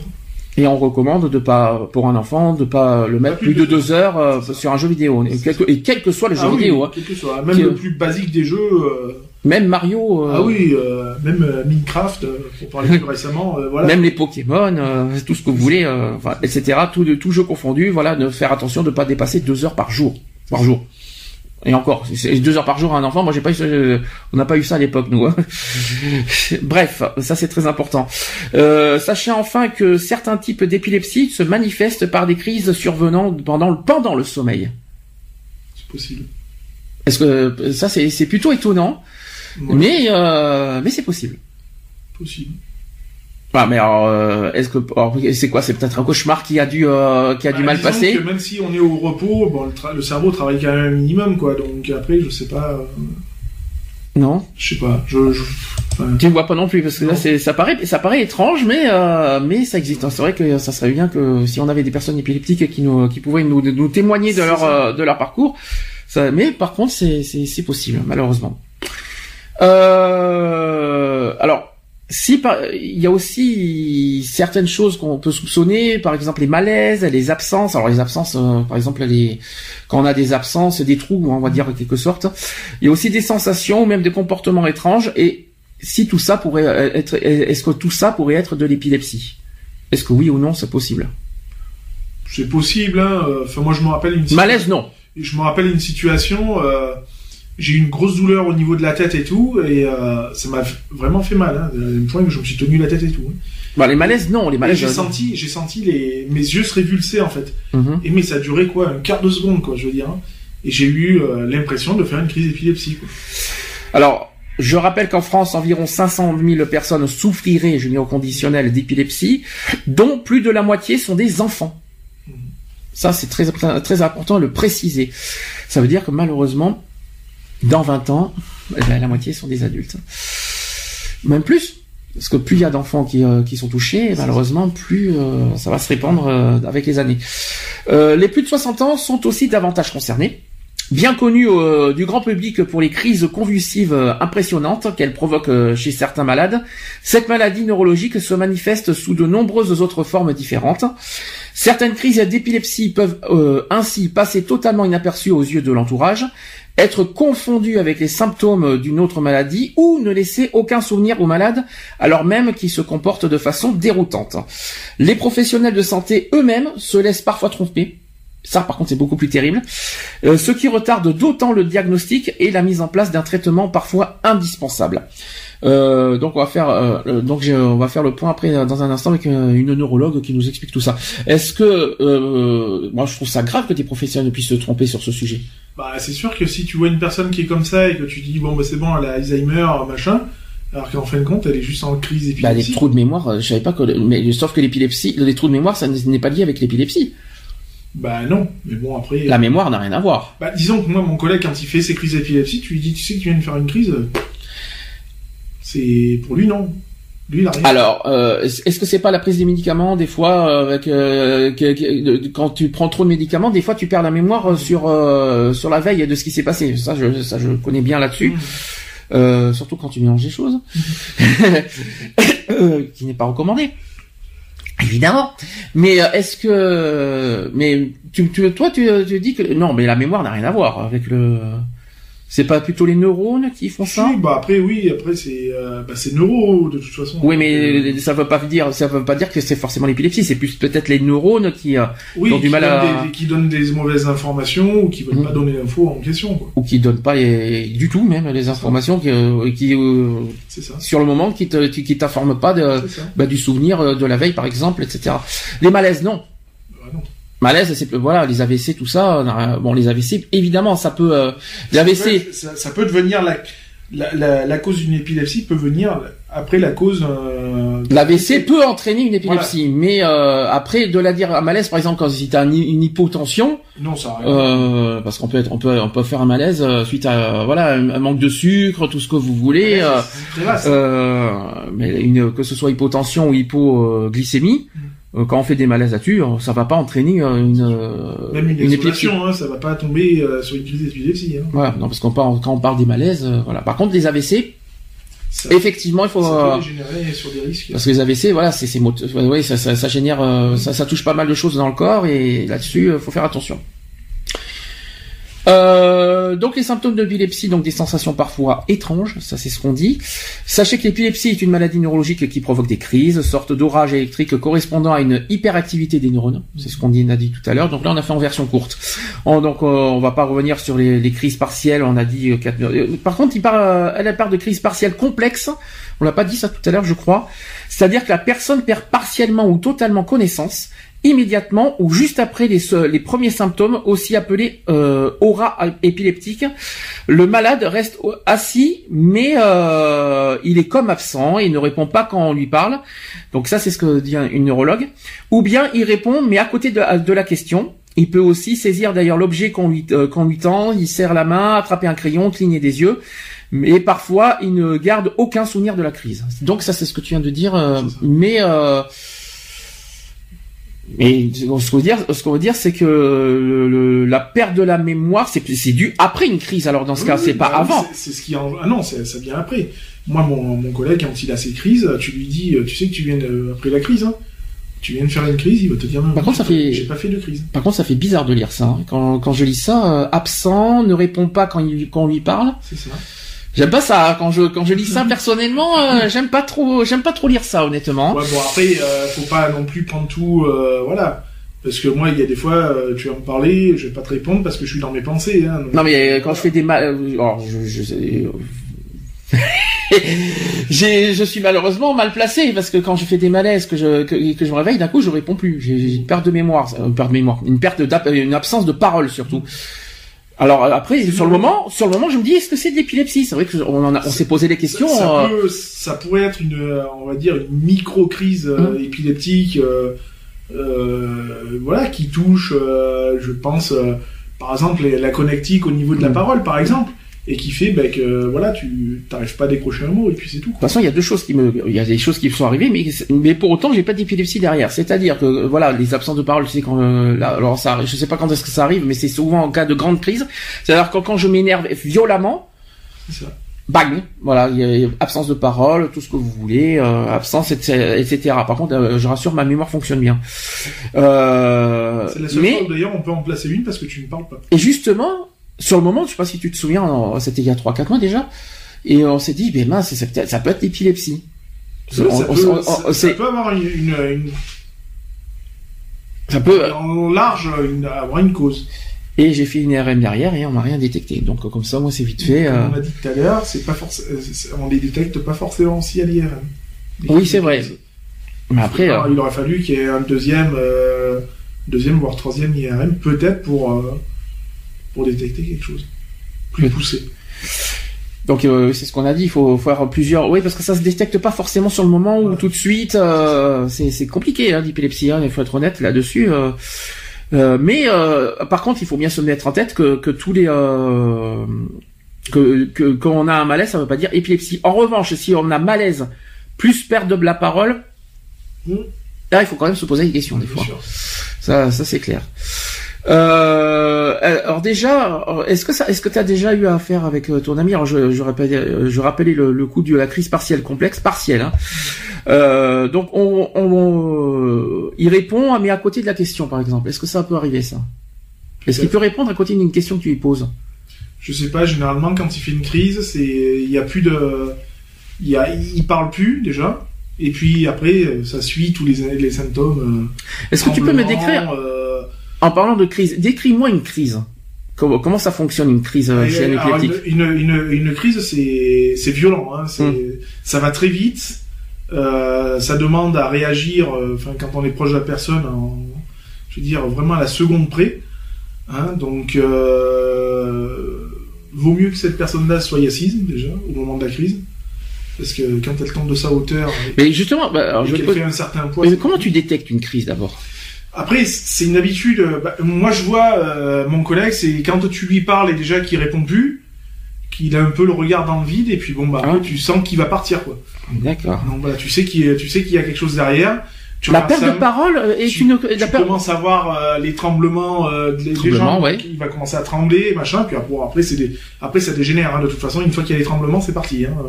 Donc c'est le tremblement qui déclenche vraiment le, Ah oui, une fois pour toutes. Oui, euh, puis ça va très vite. Après, c'est les yeux qui se, enfin, pour la part de mon collègue, c'est les yeux qui se révulsent, euh, la bave, etc., etc. et ça va jusqu'où? À des, à des grosses à des gros spasmes euh, violents on va Mhm. dire. donc il va gesticuler dans tous les sens euh, il va se pisser dessus hein, euh, pour parler crûment Mhm. euh, donc voilà donc là il faut réagir au niveau de la langue hein, puisqu'il y a risque d'a- d'avalement de langue Mhm. euh, donc bien sûr ne pas mettre les mains hein. Donc LVA alors à ce moment-là, libération des voies aériennes. c'est ça donc c'est d'ouvrir la bouche enfin automatiquement généralement il a la bouche ouverte donc c'est de vite prendre n'importe quel objet un stylo une Mhm. cuillère, enfin je conseille, je conseille plus la cuillère quand même euh, pour dégager la langue Mhm. et euh, parce que ça va serrer. hein. Ah oui. Ah oui, oui, c'est sitôt que tu vas mettre quelque chose au niveau de la langue, la- le système de fermeture arrive directement. hein. C'est pour ça qu'il faut jamais mettre. c'est pas conseillé, sauf si t'as pas envie d'avoir de. Si, Donc euh, donc si tu veux plus de doigts, tu mets ta main. donc là on va on va faire un peu de secourisme. Ah, c'est- donc ah, donc donne, euh, donc de là façon, donc c'est- là Et ça c'est du PSC, hein, ça, ça reste ouvert Ouais. à tout le monde quoi. hein, donc là donc là en plein on va faire euh, si donc si euh, qu'est-ce que tu recommandes à une personne qui a voilà qui a qui Alors une, une personne qui fait une crise d'épilepsie, euh, déjà. euh, qu'est-ce que la per- comment la personne doit, si doit elle est réagir debout, bon, euh, faut la laisser euh, malheureusement plus ou moins faire. C'est-à-dire qu'il faut euh, tant bien que mal l'allonger Mhm. sur un sol dur, toujours, pas sur un lit ou quoi que ce soit, mais sur un sol dur, euh, et euh, dégager euh, en priorité les, les, Les voies euh, les aériennes. voies aériennes, donc la bouche hein, principalement. Avec quoi Euh, bah, avec une cuillère, c'est le plus recommandé, une cuillère à Et si hein. c'est dehors, si t'as pas de cuillère dehors, Ah bah, avec un stylo. n'importe quoi, un stylo, du bois, euh, ce qui te Du passe- bois Oui, un morceau de bois, hein, euh, ce qui te passe sous la main. Hein. Euh, voilà, un petit morceau de bois que tu trouves dans une haie ou une connerie comme ça, quoi. Dire, juste de quoi tenir la langue, quoi. hein, Mhm. Voilà, tenir la langue. hein. Il va y avoir un système de fermeture, c'est logique. Et puis bon, bah après c'est PLS, forcément. PLS Ah, en oui, cas de crise moi- épileptique. Moi, je mets en PLS. Ah oui. Après la crise. Ah oui, bien sûr. Parce que Avant, pendant qu'il y a bien sûr, crise, euh, ça sert à rien. Pendant une crise, il y a beaucoup de spasmes. Donc c'est Mais comment tu retiens une personne qui fait une crise bah, c'est une maîtrise. Hein. C'est Ouais. essayer de la, maîtri- la maîtriser euh, au maximum, l'empêcher de se lever. Ah, il faut pas qu'il se Ah lève. non, non, faut, euh, Du faut- tout. Non, parce que sinon après, vu qu'elle va être désorientée, elle va partir dans tous les sens Mhm. et elle risque de se blesser. Donc euh, la, la, la, la bloquer un maximum, la, la maîtriser un maximum. Donc euh, je suis désolé, mais faut, faut être un petit peu costaud parce que euh, une personne en crise d'épilepsie, ça, ça peut soulever deux à trois fois, voire plus son poids. Donc ça quintuple, ça, ça peut quintupler sa force. Sa force, ouais. Donc euh, voilà, faut, faut quand même avoir de, de l'aplomb. Et puis parler, de- Mhm. lui parler, lui dire calme-toi, calme-toi, détends-toi, c'est bon, ça va passer, c'est c'est une crise, t'inquiète, tu fais une crise, t'inquiète pas, ça va bien se passer, ça va passer.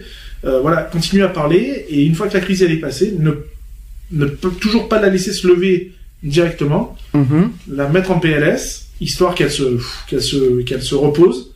Est-ce qu'il faut appeler le SAMU? Est-ce qu'il faut appeler les, C'est les pas, pompiers? c'est pas nécessaire. Hein. euh, si après la personne a un traitement, euh, c'est pas nécessaire. Hein. euh, le tout, euh, vous la mettez en PLS, histoire qu'elle décompresse un peu de sa crise. Après, elle va se relever tout doucement. Vous lui donnez. euh, Combien de temps en général ça dure ce- ce- le, le temps de repos est très rapide. Il faut compter 5-10 minutes, hein, pas plus. hein. 5 minutes Voilà, elle, là va se poser et après, une fois qu'elle est levée, il faut la laisser, euh, voilà, lui donner à boire. Elle va boire un petit coup. De l'eau, bien sûr. Voilà, de l'eau. Et puis, euh, s'il y a un, médicament à lui donner, lui en donner un.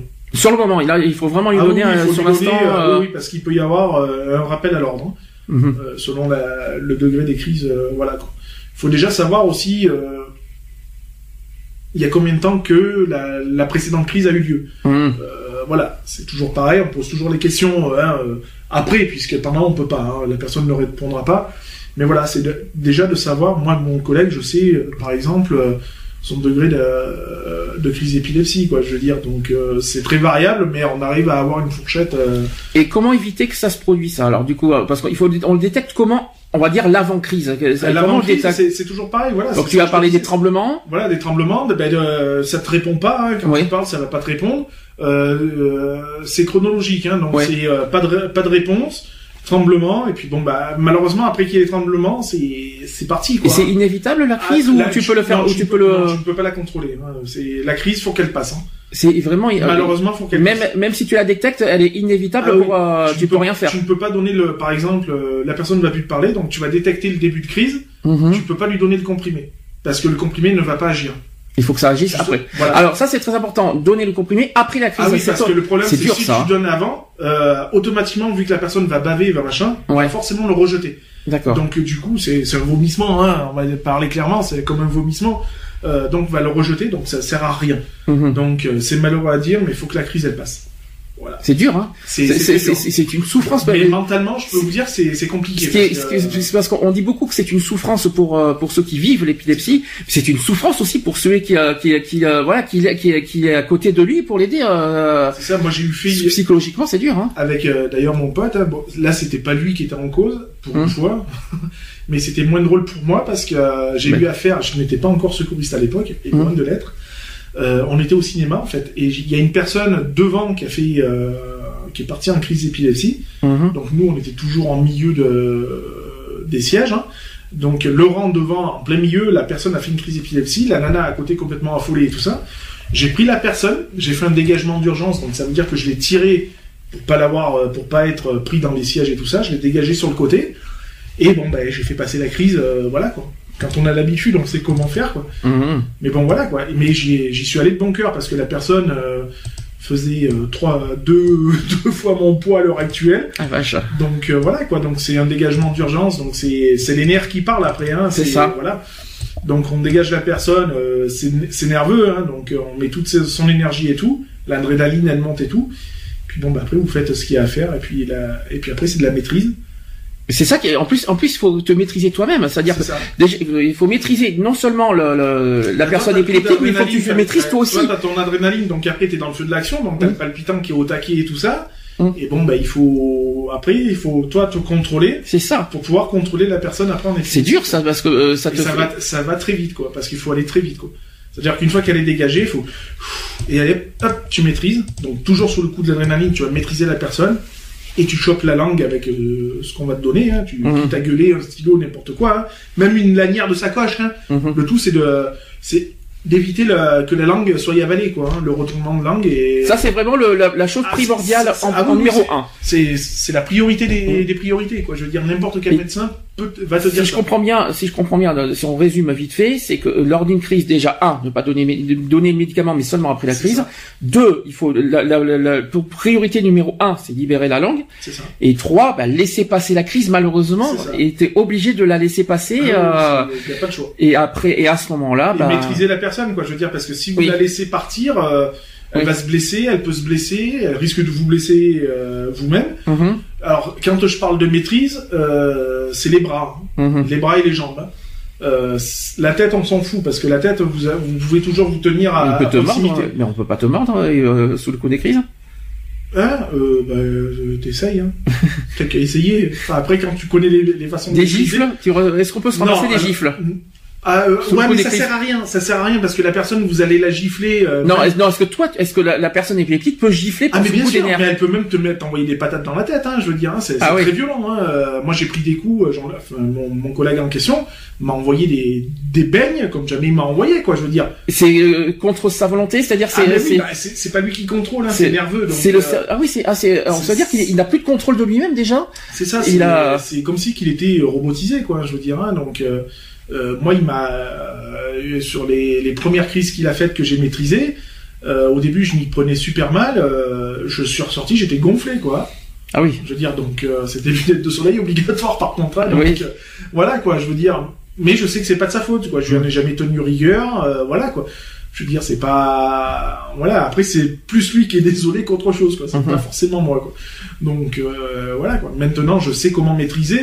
Euh, donc, faut avoir une, euh, une maîtrise assez musclée, hein. Je veux dire, digne des euh, limites des, euh, des arrestations de gendarmerie, hein. Je veux Mhm. dire. Donc c'est un genou sur le visage. Hein, et, et limite vous êtes allongé sur la personne quoi parce qu'il faut faut vraiment tout tenir Psychologiquement ça doit être une fois ça, hein. une fois- sitôt que ça commence à se calmer Mhm. vous lâchez la personne faut la lâcher et là Parce elle va que- se détendre d'elle-même Parce que là c'est pas par contre toujours la lâcher donc Mhm. arrêtez de la maîtriser parce que sinon elle va se poser des questions vous la lâchez et par contre faut la garder vous lui dites de rester allongé et là PLS PLS. Le fameux laisse le temps PLS. qu'elle repose, qu'elle reprenne une respiration normale, Mhm. et après elle se lève tout doucement. Est-ce que bah, des- psychologiquement euh, faut être faut être commun pour euh, dans ces moments-là. La première crise dur, ça doit être- ça être dur, Alors hein. moi la première crise euh, à laquelle j'ai eu affaire, j'étais pas du tout préparé euh, et j'en avais jamais vu, donc euh, j'ai pris ça à la rigolade. J'ai dit ouais c'est bon arrête tes conneries et ah tout. ça c'est chiant ça. Donc euh, j'ai dit ouais c'est bon arrête tes conneries et tout. Et quand vraiment j'ai vu que euh, Show Que Night, Oui. Euh, je me suis renseigné, j'ai pris des, j'ai pris des renseignements. Et quand il a fait, euh, quand il y a eu sa crise, euh, la prochaine crise qui a suivi euh, quelques temps après, j'ai su quoi faire. Donc euh, voilà, quoi, je veux dire, c'est très. euh, Après voilà quoi, faut, faut pas paniquer, ça sert à rien. Euh, faut surtout pas non plus culpabiliser. Mhm. Euh, même si vous faites que. Et encore moins et encore moins ignorer si je peux me ça, permettre voilà. parce que il y en a certains là je parle Non, des inconnus. C'est sûr que de- y a- de- voilà une personne qui fait une crise à l'extérieur par exemple, euh, euh, ne pas passer d'elle et faire comme si de rien n'était. C'est ça. Ça peut être très dangereux. quoi, hein, euh, euh, c'est ce qui s'appelle non-assistance à personne en danger déjà au Mhm. niveau de la loi. Hein, faut pas l'oublier parce qu'un épileptique peut mourir Mhm. euh, par étouffement. Mhm. Hein, euh, donc euh, voilà, donc ça reste un non-assistance à personne en danger.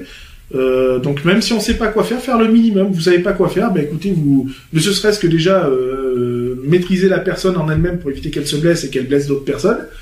Puis bon, bah après il y a des téléphones, hein, donc je veux dire, vous appelez le SAMU, vous appelez n'importe qui. Oui parce que si jamais vont être capables de vous dire quoi faire. Mais par contre, euh, voilà, euh, la- surtout, euh, même si vous savez pas quoi faire, c'est la langue, quoi. Hmm. Je veux dire parce que vous aurez mais pas si quelqu'un ne connaît pas l'épilepsie, euh, vous- automatiquement, moi, je, moi c'est ce que je recommande. Un- Une personne qui ne sait pas du tout ce que c'est, qui ne, qui ne connaît pas les symptômes, etc., etc. C'est pour ça qu'aujourd'hui on fait déjà demander de l'aide autour de soi. Ça, un, je dirais peut-être plutôt euh, le- le- la précaution numéro un, le SAMU, je le dis clairement, Oui, oui, bien version PSC normale. Euh, on appelle le SAMU, voilà, il y a une personne allongée qui était, tu, on, on présente tous les symptômes et au moins le SAMU vous dira au téléphone, il faut faire tant, il faut faire tant, il faut faire tant. Mais là aujourd'hui, ce qu'on fait, c'est on présente l'épilepsie au cas où si vous avez affaire à une personne, on fait un petit peu de prévention, on explique comment ça fonctionne et euh, comme ça au moins, euh, si ça, je le souhaite, je, je souhaite à personne de croiser que voilà une Non. personne épileptique, je je le conseille à personne. Mais dans le cas où ça se produirait, mais surtout ne, ne, ne soyez ni indifférent ni ignorant, ignorant à cette personne. euh, il faut venir tout de suite à, à son secours et au moins vous, gagnez, vous, vous sauverez une vie. C'est ça. Et ça, c'est et ça c'est et au moins vous vous partirez la conscience tranquille après. Là, j'ai un petit témoignage à communiquer d'une euh, voilà d'une personne qui s'appelle Véronique qui a 49 ans. Elle a été euh, diagnostiquée euh, très tardivement et personne ne faisant le lien entre ses sensations et l'épilepsie. Euh, elle a dit ceci, Véronique. Petite, je me souviens d'impressions bizarres, de sensations de flottement. En classe, j'avais du mal à suivre. Mes parents et professeurs pensaient que c'était lié à mes problèmes de vue. Mais vers 5 ans, j'ai fait une crise convulsive généralisée qui m'a plongé dans le coma. Après une année, une année difficile, les crises ont complètement cessé et le traitement a pu être arrêté. Lorsque l'épilepsie est réapparue à 27 ans, Véronique ne l'a pas immédiatement reconnue. Sachant qu'aujourd'hui elle a 49 ans. Euh, elle a dit ceci, j'avais des impressions de déjà vu, déjà vécu, des hallucinations visuelles et avec des flashs lumineux, des carrés, des ronds qui défilaient devant mes yeux. Je pensais que c'était la fatigue. Jusqu'à cette nouvelle crise généralisée. Mon mari m'a entendu crier, retrouvé inconsciente sur mon lit. Je m'étais mordu la langue. J'étais épuisé. Et pourtant, il a fallu insister pour que les pompiers me conduisent aux urgences. Aujourd'hui, euh, donc Véronique se bat aux côtés euh, de neurologues et chercheurs pour construire l'institut IDE, c'est-à-dire l'institut des épilepsies, afin que l'épilepsie soit mieux reconnue et même connue, et le quotidien des maladies amélioré. Donc ressenti physique euh, sans lien avec la réalité, euh, hallucination plus ou moins élaborée, douleur fugace, sentiment de malaise ou nausée aussi. Les manifestations subjectives des crises d'épilepsie peuvent être extrêmement variées. L'impression de déjà vu ou même déjà vécu, expérimentée par Véronique, n'est pas n'est pas rare malheureusement. Euh, son contraire, euh, c'est-à-dire le jamais vu et le jamais vécu, au cours duquel le malade perd ses repères, existe aussi. Est-ce que ça te parle là, le vécu, le petit vécu comme ça? Euh, non, enfin, moi j'ai pas eu de. En tout cas, ça peut. euh, voilà, Ah oui, il y, a- il y a plein de symptômes. Voilà, ça, ça peut être varié, quoi. Je veux dire, c'est pas. En tout cas, si, pers- ça- si vous vivez, on va dire, les, les- des choses similaires, si vous avez tout ça, euh, notamment les, les flashs lumineux, les carrés, les ronds qui défilent devant les yeux, ça peut arriver. Euh, faut pas laisser passer en quelque sorte. Ça veut dire que à ce moment-là, euh, dites-vous bien que c'est que ça peut être quelque chose de, de beaucoup plus grave. Ça veut pas dire forcément tout de suite que c'est épilepsie, mais ça peut être euh, l'épilepsie peut être la, la, signe, la euh, cause. voilà. Voilà, ça peut être un signe, un, voilà, un facteur. Et donc tout de suite, tout de suite, médecin traitant et derrière euh, des, euh, des analyses. Faut pas avoir, euh, faut pas hésiter de suite, de suite, de suite à, à faire des analyses, euh, même si c'est, même si, même si tant pis, on, on- l'analyse donne rien au final, mais au moins vous serez sûr, euh, au moins vous saurez où vous en êtes et euh, si c'est vraiment une crise d'épilepsie. Moi, ce que je recommande, quoi qu'il en soit, c'est vraiment précaution. Voilà, vaut mieux prévenir que guérir. c'est précaution absolue, c'est s'il y a quelque chose, faites de médecin traitant, quoi qu'il en soit, et euh, derrière des analyses. IRM, etc., etc. Moi, c'est ce que c'est ce que je recommande. Euh, sachez aussi que l'épilepsie, c'est qu'il y a des symptômes qui sont mal interprétés. Apparemment, Euh, les crises d'épilepsie peuvent aussi provoquer des symptômes moteurs autres que les convulsions spectaculaires caractéristiques des crises généralisées, donc les tremblements, on en a parlé tout à l'heure, les gestes involontaires, les automatismes comme des bâillements, ça te parle pas, peut-être. Les mâchonnements, les clignements des yeux. Et après la crise, la personne peut rester confuse et avoir des comportements inappropriés comme s'enfuir en hurlant, fouiller dans un sac qui n'est pas le sien et pédaler dans le vide aussi. Tout ce que tout ce que le cerveau sait faire en temps normal, il peut le reproduire de façon inopinée et involontaire en cas de crise. Voilà ce que dit euh, le- la neurologue. Donc là, ça te parle un peu mieux peut-être. Ah, oui. Les bâillements, pourquoi? Les bâillements, je sais pas, j'ai jamais vu. Euh, Ah, tu sais pas, t'as jamais affaire à ça Le Euh, clignotement des yeux, oui. Ouais. Le clignement des yeux, alors c'est-à-dire inhabituel, quoi, je veux dire. Hein, euh, C'est-à-dire que, bon, euh, généralement, on cligne. Euh, clignement des yeux plus rapide, ouais, plus, voilà, euh, rapide, plus, il y a plus Plus fréquent, rapproché, euh, voilà, quoi. plus fréquent ou lentement comme ça ou plus comme ça Non, très rapide. C'est-à-dire, c'est-à-dire Ah, plus ouais, plusieurs fois, euh, d'accord. Les mâchonnements Qu'est-ce que c'est que les mâchonnements? Dans mâchonnement, il y a mâché pour moi, mais bon. euh, Non, non, j'ai jamais vu ça non plus. Donc les bâillements, ça te dit rien? Non. Euh, bah, en tout cas, ça peut, ça peut arriver. Euh, donc, la personne peut rester confuse et avoir des comportements inappropriés. Tu l'as dit tout à l'heure. Fouiller dans un sac, ça peut arriver? Oh, c'est possible, oui. Enfin, j'ai jamais eu affaire à ce type-là. T'as pas encore. Je, ça, ça, ça va pas être facile. Donc, il peut. Est-ce qu'il, est-ce qu'il a dans dans dans tout, dans, dans l'expérience que t'as eue, est-ce qu'il a vu des comportements, on va dire, euh, inappropriés en, en quelque Ah oui, sorte, bah, violent. Euh, Violence, violent, ouais. oui, normal, nor- normal, hein, puisque. verbal ou euh, verbal ou physique Non, c'est plus physique, hein, euh, ça reste physique, hein, du Ouais. coup, euh, au spasme, tout ça. Euh, voilà, après, euh, une fois la crise passée, c'est ouais, c'est l'épuisement, on le retrouve. Mhm. Et puis, euh, voilà, quoi, qu'après, t'as beau lui dire, ouais, t'as fait une crise. euh, Ah oui, et il, il s'en est pas rendu compte après, quoi. En fait, sur le moment. Ah ça, c'est terrible, ça.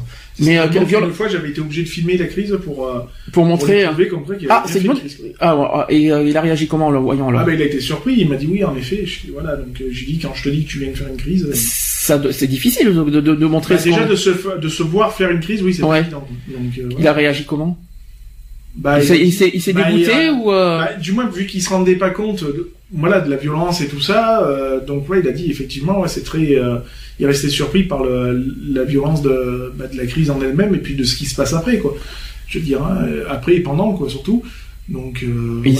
J'espère que suite à, à ce qu'il a vu, il s'est pas dégoûté de lui-même après. Bah non, non, mais après, voilà, quoi, il a pris encore plus conscience, donc il arrive plus à, euh, je vais pas dire à contrôler, mais euh, voilà, il, il a Contrôler, il peut pas de toute façon. il, a- il a pris beaucoup plus de conscience. Parce que contrôle, c'est pas possible. Tu sais bien qu'on peut pas contrôler une Il épilepsie. sait, il sait très bien, voilà, que quand euh, bah, il est violent ou quoi que ce soit, bon, mais voilà, il, se rend compte de ce qu'il fait. Est-ce que Enfin, il, il, prend conscience est-ce qu'il prévient, on va dire, des personnes Maintenant, qui- oui. Alors maintenant, quand il commence à avoir une crise, il arrive à prévenir, quoi. Il commence à dire qu'il part et puis voilà. mais même quand il n'y a pas de crise, est-ce qu'il prévient au moins avant en disant attention, je suis, euh, voilà, j'ai une crise d'épilepsie, ne soyez pas surpris s'il y a telle chose, telle chose, telle chose, Alors telle lui, il chose. il le sent, donc euh, généralement, il dit juste je pars. D'accord. Voilà. Quand il dit je pars, c'est Ah, ça c'est bien ça. Voilà, quand Il- il... se sent partir, il le dit, il dit je pars. Donc, euh, Donc, c'est il- pas je pars, je vais ailleurs, c'est je pars, je pars en crise, quoi. donc en, en gros, tu es en train de me dire qu'une qu'un- qu'une personne euh, épileptique peut euh, détecter soit lui-même euh, Bah, avec les habitudes, oui. quand t'as l'habitude d'en faire, tu finis par avoir les, le, le ressenti, quoi. Et Mhm. donc lui, c'est ce qu'il disait, quoi. Il disait bon ben là, je pars. Ou alors tu fais, t'es avec nous. C'est pas, c'est pas dangereux. Qui, oui, mais qui part tout seul, c'est, pas dangereux parce que tu m'as dit qu'il voilà, il risque d'étouffement, tout ça. C'est pas ça. un bah, peu. justement, euh, c'est justement quand on vous dit je pars, euh, en sachant que vous savez que la personne est assujettie aux crises, bon ben. Donc en gros, c'est je pars, mais il faut à tout prix que quelqu'un derrière ah, euh, euh, doit surveiller. Moi, quand il disait je pars, euh, j'étais déjà debout, quoi. Je veux dire, prêt à intervenir, quoi. Je veux dire. hein. Surveillance absolue derrière, Ah oui, oui, c'est ça. C'est même limite à lui sauter dessus, quoi. Je veux Mhm. dire, euh, justement pour éviter que. qui partent. Moi, ça arrivait à me- cramponner à lui debout, Mhm, à me cramponner à lui et trouver tous les moyens pour le mettre au sol, quoi. mhm, D'accord. Quitte à même à lui faire encore plus mal que que ce qu'il fallait, quoi. Je veux dire, moi, je, je me suis vu lui donner des des coups de des coups de des coups de pied dans les genoux Ah oui, pour, le mettre à genoux, quoi, hein, pour le, Mhm. le faire tomber. C'est bon, déjà, il est plus grand que moi, donc euh, voilà, quoi. Je veux dire. Plus grand et plus carré que moi, quoi. Donc, euh, je veux dire, faut pas avoir froid aux yeux, quoi. Donc euh, là, on est d'accord. maîtrise, quoi. hein, je veux dire, voilà. Nous sommes d'accord quand même, totalement ne recommandé qu'il part tout seul. Ah oui, Totalement. euh, euh, là, c'est vraiment ne recommandé parce que risque derrière euh, d'étouffement et voire même euh, mo- mort ou pas. après, que, euh, bah, euh, qui dit étouffement, euh, dit étouffement, quoi. Donc, Ouais. euh, dit mort, euh, forcément, manque d'oxygène, manque de beaucoup de choses, donc euh, Mhm. voilà. C'est pour ça qu'il faut absolument retenir la langue. D'accord. Ça c'est dit, ça Parce se fait. Il y a qu'à faire l'expérience, hein, que, euh, pas de la crise d'épilepsie, mais de euh, par exemple de l'histoire de la langue. Euh, vous allongez, vous, vous, basculez, euh, vous basculez bien euh, la tête en arrière et vous décontractez tout, même la langue, parce que la langue est un muscle, et vous allez voir que la langue automatiquement elle part au fond de la gorge. Quoi. Mhm. Alors, sachez aussi que les crises euh, uniquement subjectives et les pertes de conscience sans manifestation euh, spectaculaire ne sont pas toujours repérées par l'entourage, d'autant plus que le malade a tendance à rationaliser euh, et dire que tout va bien. Lorsqu'il s'en plaint, ses ressentis sont parfois attribués à des malaises vagos, donc les chutes de pression artérielle, euh, à des hypoglycémies, des auras migraineuses, des crises d'angoisse euh, ou de la spasmophilie. Ça veut dire que certains confondent ça, se confondent l'épilepsie, ah, justement euh, ce que je viens de dire, les malaises euh, d'hypoglycémie. glycémie. Alors ça n'a rien à voir du tout. Euh, c'est pour ça qu'il faut... Euh, des baisses de tension, des... voilà, c'est ça. donc donc les chutes de pression artérielle parce que les chutes de pression artérielle parce que est-ce que comment ça quand quand, quand, on a une crise est-ce qu'on a est-ce qu'on se sent c'est livide hein. ouais c'est livide donc la tension est vraiment elle est vraiment au plus bas hein. ouais t'es livide et tout ça mais bon après t'as le et les personnes, les personnes en général peuvent confondre avec l'hypotension, l'hyperglycémie, l'hypoglycémie. C'est possible. Hein, moi qui fais les, moi qui ai eu euh, fut un temps assujetti aux chutes de tension euh, plus que fréquentes, euh, il y en a plein qui m'ont dit mais t'es épileptique alors que non, c'est juste une baisse de tension. Quoi, hein, comment, comment, on va dire dissocier, comment ne pas confondre hypoglycémie ou même hypotension avec l'épilepsie. Qu'est-ce qui, quelle est la différence entre avec tout ça? Les symptômes sont pas les mêmes. Euh, une hypoglycémie, euh, par exemple, la personne est toujours à même de parler. Je veux dire, donc elle va se sentir pas bien, elle va manquer de mhm. blanche, euh, voilà. Donc il y a toujours moyen de communiquer. Alors que l'épilepsie, tu deviens pas blanc, quoi. Je veux dire, hein, mhm. il y a pas de, la peau reste la même. Et puis bon, bah il y a l'absence de, enfin. L'absence de parole en général? L'absence de parole, moi de ce que j'ai connu, c'est l'absence de parole. Et puis les tremblements et puis tout ce qui s'ensuit derrière, ce que j'ai dit tout à l'heure, quoi. Je veux dire, il n'y a jamais eu, voilà, quand on fait une, une hypoglycémie, c'est si on devient pâle comme un cachon d'aspirine, et puis euh, et les picotements. Et les hypotensions? Bah c'est euh, pas pareil, attention, hypotension et hypoglycémie, c'est pas pareil.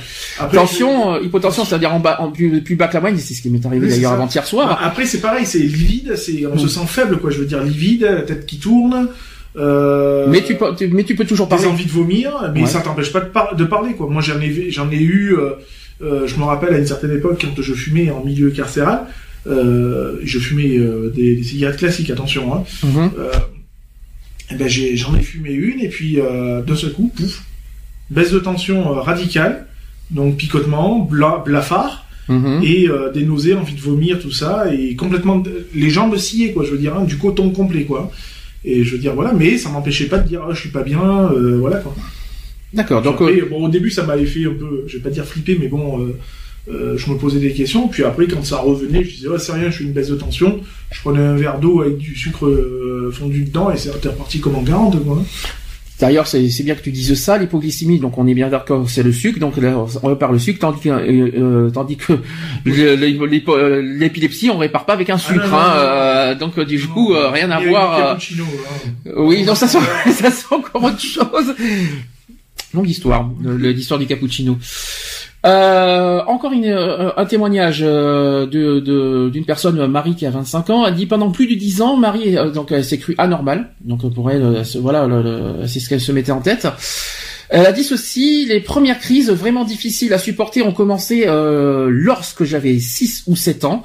Donc c'est ce qu'elle se souvient, aujourd'hui à 25 ans. Elle a dit ceci, je les ressentais comme quelque chose de très fort alors qu'elle restait invisible ou passait par de petits malaises aux yeux de mon entourage. Marie qui décrit aussi des fourmillements euh, qui remontaient le long de ses jambes, des odeurs fortes et désagréables, des peurs injustifiées, la sensation que les objets se déplaçaient autour d'elle aussi, donc ça s'en fait un peu bizarre. On se croyait un peu dans X-Files en fait. euh, vers 10 euh, vers 10 11 ans, mes parents m'ont conduite chez un spécialiste qui, ne détectant rien de particulier, a conclu à des malaises vagos. Donc voilà, le fameux, le fameux truc auquel tout le monde se trompe. Euh, cependant, alors que ces derniers sont censés passer à l'adolescence, mes symptômes de plus en plus visibles.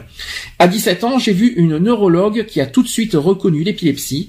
Le diagnostic m'a soulagé et ces sensations sont tellement étranges. On reconnaît les crises d'épilepsie par la brièveté des symptômes, donc euh, de 15 secondes à une ou deux minutes maximum, donc ça c'est rapide apparemment. Leur caractère soudain et aussi volontaire, involontaire. Euh, le fait qu'ils se répètent aussi à l'identique chez une même personne. Voilà comment ça marche. Euh, leur fréquence n'est pas un critère. Les crises peuvent avoir lieu plusieurs fois par jour ou moins d'une fois dans l'année. C'est étonnant que ce soit moins d'une fois dans l'année. Hein.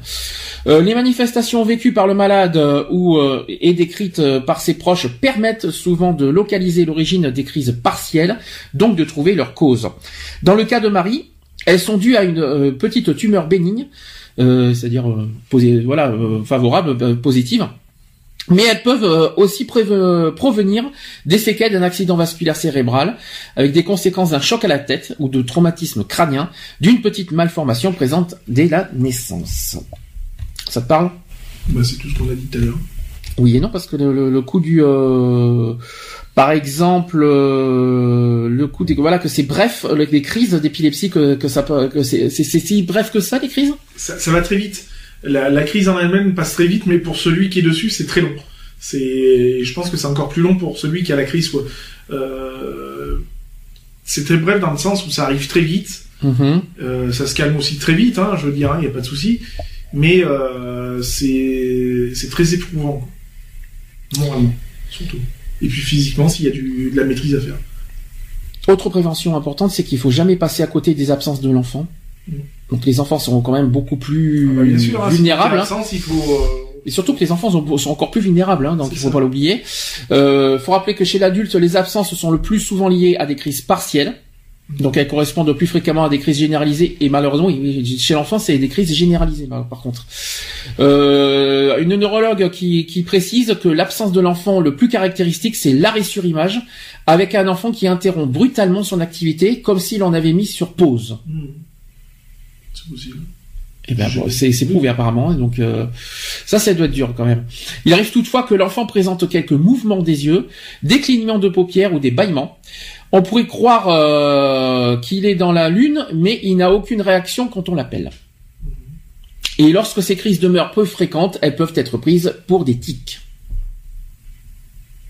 Voilà, ça c'est très important euh, chez l'enfant. Voilà, c'est vraiment pas non plus un, C'est plus délicat à détecter. Quoi. bah ça va être plus difficile, mais mais faut vraiment euh, voilà, faut vraiment euh, faut pas passer à côté quoi qu'il en soit de, de, de tout ça, faut vraiment prendre au sérieux quoi qu'il en soit euh, bah, tous ces facteurs euh, possibles chez l'enfant.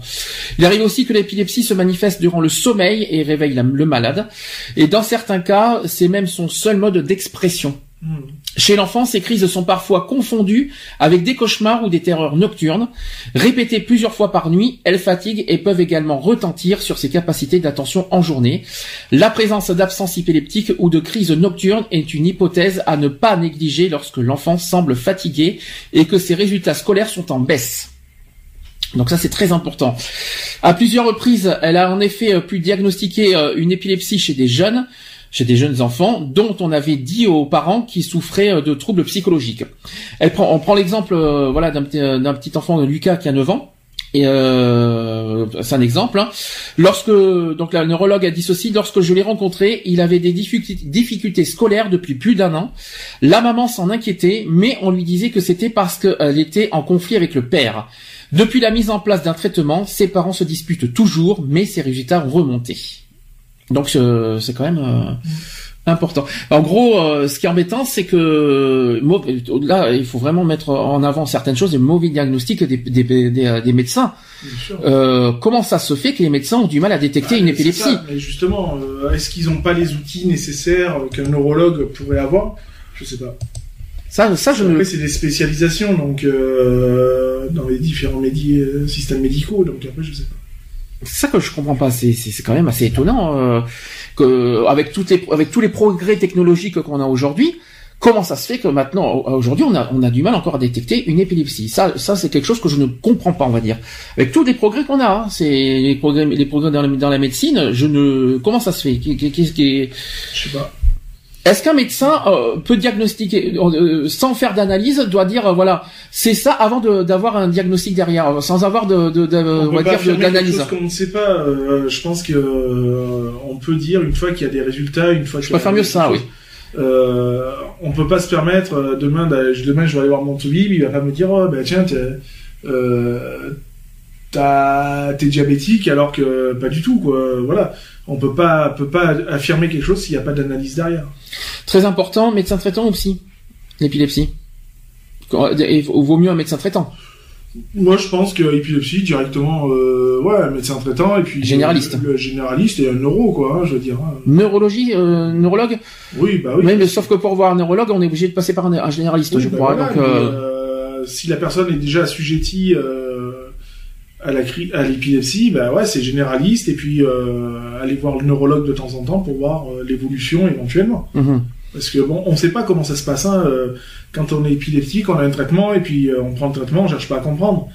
Mais peut-être que. Oui, mais les traitements, mais ça la- se fait une fois que c'est que c'est Oui, mais détecté. voilà, mais hein. une fois que- s'il y a amélioration, il faut adapter après le traitement à l'adaptation aussi. Donc je pense Mhm. qu'après un avis de neurologue n'est pas est la bienvenue quand même. Quoi.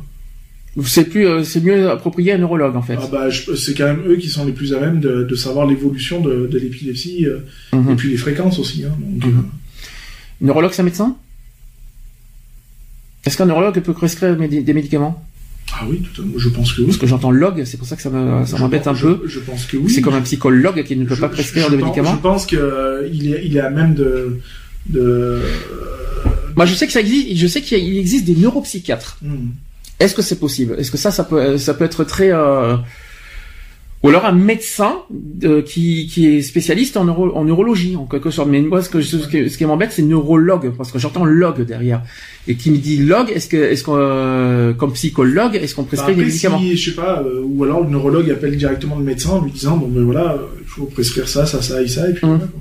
Ça, je ne Je sais sais pas. Je pose la question parce pas. que j'ai jamais eu affaire à un neurologue, donc euh, je sais qu'il y a des neuropsychiatres qui, qui sont des médecins, Hmm. mais euh, après, euh, je ne sais pas. Tiens, j'ai, euh, on a, euh, je ne sais pas si elle m'entend, mais on a, on a quelqu'un qui est avec nous Ah, sur Skype.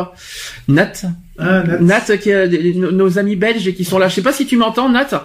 Euh, au niveau de la radio, si euh, un petit coucou, ça serait pas de refus, parce qu'on a, on voudrait euh, transmettre nos félicitations en direct, ça Ah serait oui. sympa. Donc si vous nous entendez, un, un petit coucou, un Nat, ça serait sympa. Euh, lorsqu'on nous dit coucou les petits loups hein, sur Skype.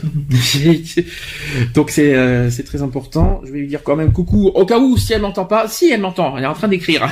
oui, je vous entends. Bah, alors dans ce cas, on va ce, qu'on- ce que je propose, c'est qu'on va on, on finit le sujet Mhm. et qu'entre les deux, entre les sujets et les actus, j'aimerais bien qu'on les ait au téléphone pour euh, enfin qu'on les ait en direct. Ça ferait euh, ça ferait un grand plaisir. Ah Nat, on fait comme ça. Ah non, elle, nous appelle maintenant. c'est encore mieux. Allô Nat Ah, Oula, alors par contre, t'as de l'écho derrière. Ça, ça fait ça bizarre. va, sinon je vous entends pas. Ça va. Comment tu vas Attends, Ah oui, elle est obligée de garder l'écho parce que sinon elle entend pas. D'accord. ça y est. Et ça, ça c'est des problèmes techniques. Comment tu vas, Nat Bah, nickel. Ça fait longtemps qu'on t'a pas eu. Ça fait plaisir de t'avoir.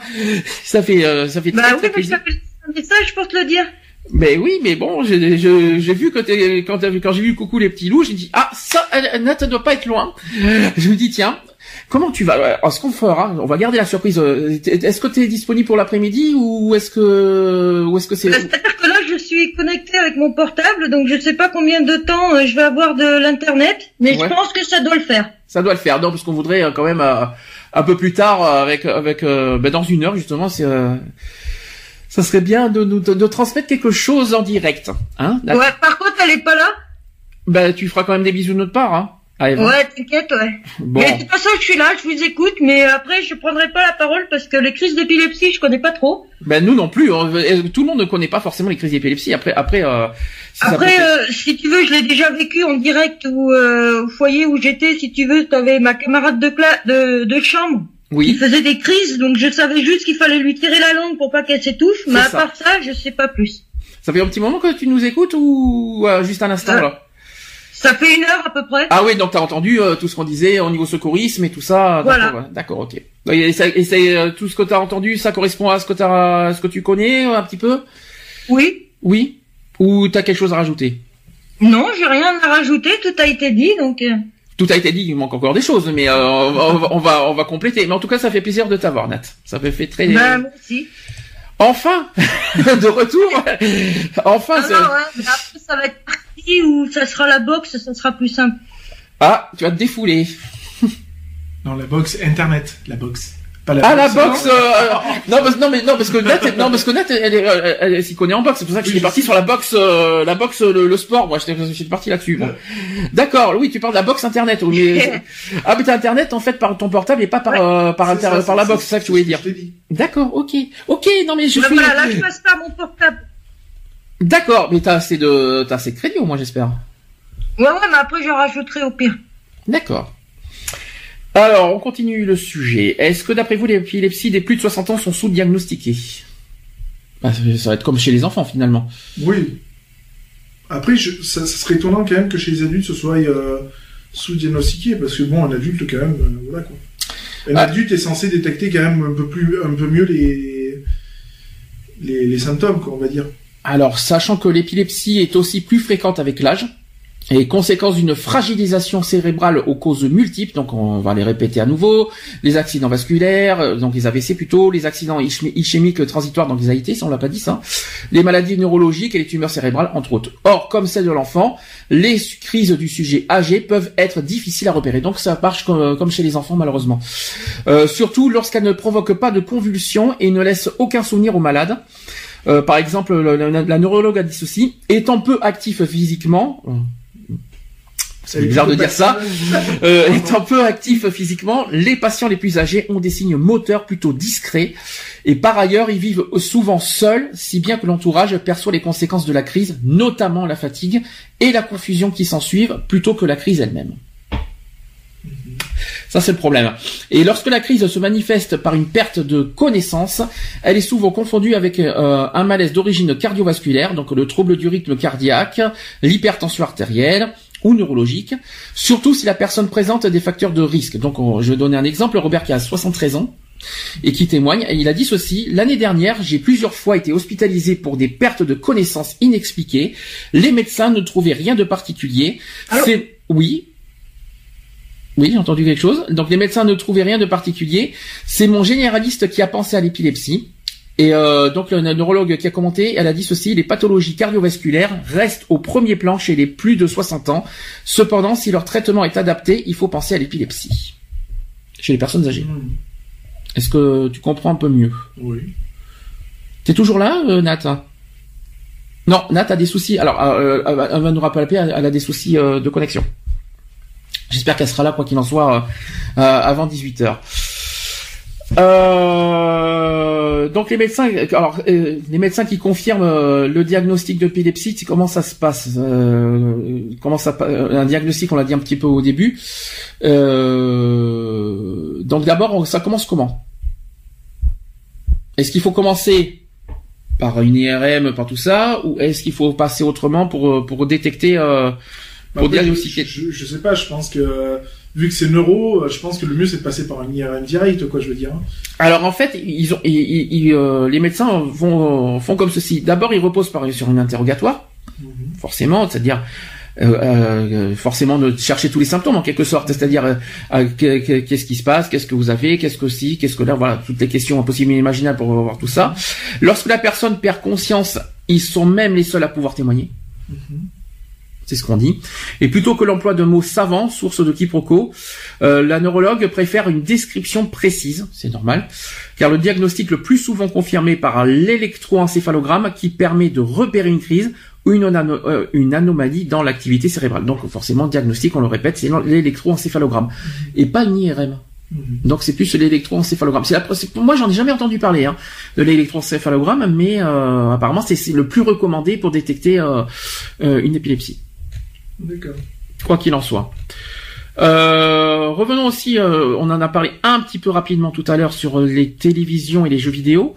On va faire, on va expliquer un peu plus en profondeur ce, sujet. En profondeur, je t'en prie.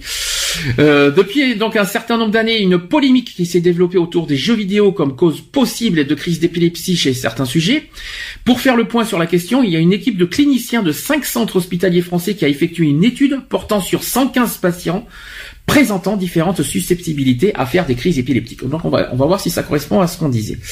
Les jeux vidéo provoquent-ils des crises d'épilepsie pour toi, oui ou non? Oui. D'accord.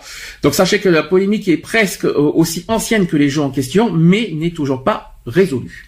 Donc c'est, on n'a toujours pas les, mm. réponses vraiment à 100% sur ce sujet. Pour répondre à, donc à ces questions, il y a une étude qui a été conduite euh, dans 5 centres français, je l'ai déjà dit, avec 115 patients qui sont âgés, âgés, ouais, âgés, ouais, qui sont âgés de 7 à 30 ans et répartis en trois groupes. Mm-hmm. Donc il y a un groupe de 33 patients qui, qui ayant, déjà manifesté une ou plusieurs crises épileptiques uniquement pendant l'exposition à un écran, donc les télévisions, jeux vidéo ou autres. Ensuite, il y a un autre groupe de 42 patients épileptiques photosensibles, mais présentant aussi des crises indépendantes d'une stimulation lumineuse intermittente. Et enfin, il y a un dernier groupe de 40 patients épileptiques non photosensibles. Donc ça veut dire carrément hors, euh, hors contexte sur ce sujet. Donc il y a des écrans de télévision de la même marque et de la même taille, 0,6 mètres Donc 60 cm si vous préférez. Donc c'est des petits, hein, euh, c'est des petits écrans de 55 cm en gros, hein, euh, avec des fréquences de balayage de 50 à 100 MHz qui ont été utilisées. 100 MHz quand même, euh, c'est un peu gros, hein, 100 MHz. Je connais 50-60, mais 100 MHz, c'est fort quand même. Hein. Euh, les sujets ont été placés succ- successivement à 2 mètres, 1 mètre et 50 cm de l'écran. Waouh, 50 cm c'est chaud. hein. Tu l'as dépoté au niveau des yeux. Donc la même bande vidéo de 10 minutes comportant des fragments d'émissions de télévision, de jeux vidéo et, d'écran noir a été utilisée dans les 5 centres. Les tests incluaient également 10 minutes de jeux vidéo commerciaux sur écran de télévision, puis 10 minutes encore avec des jeux vidéo portables. Ça aussi, on n'a pas par- on n'a pas beaucoup parlé des portables, des smartphones. Ça, euh, c'est une bonne question, ça aussi. Donc les résultats de cette étude montrent que les sujets non photosensibles, donc qui ne sont pas du tout euh, liés euh, par rapport au problème de lumière, ne présentent pas donc de manifestations électroencéphalographiques de type épileptique en regardant la bande vidéo. Donc ça veut dire que eux, Ils sont tranquilles. ils sont, ils ont rien, ils sont pas du tout euh, concernés par le- la, la- télévision et les jeux vidéo. Toutefois, les auteurs soulignent que leur étude ne permet pas d'éliminer la possibilité pour les sujets non photosensibles de faire des crises dues à la fatigue après une exposition prolongée face à un écran de télévision ou un jeu vidéo. Donc ça veut dire que plus on regarde la télévision, plus on joue aux jeux vidéo et on n'est pas forcément euh, Bon, on fatigue, hein. bah, c'est la, c'est plus, ouais, c'est plus la fatigue finalement que la lumière. Enfin, c'est, c'est pas du tout la même chose. Hein.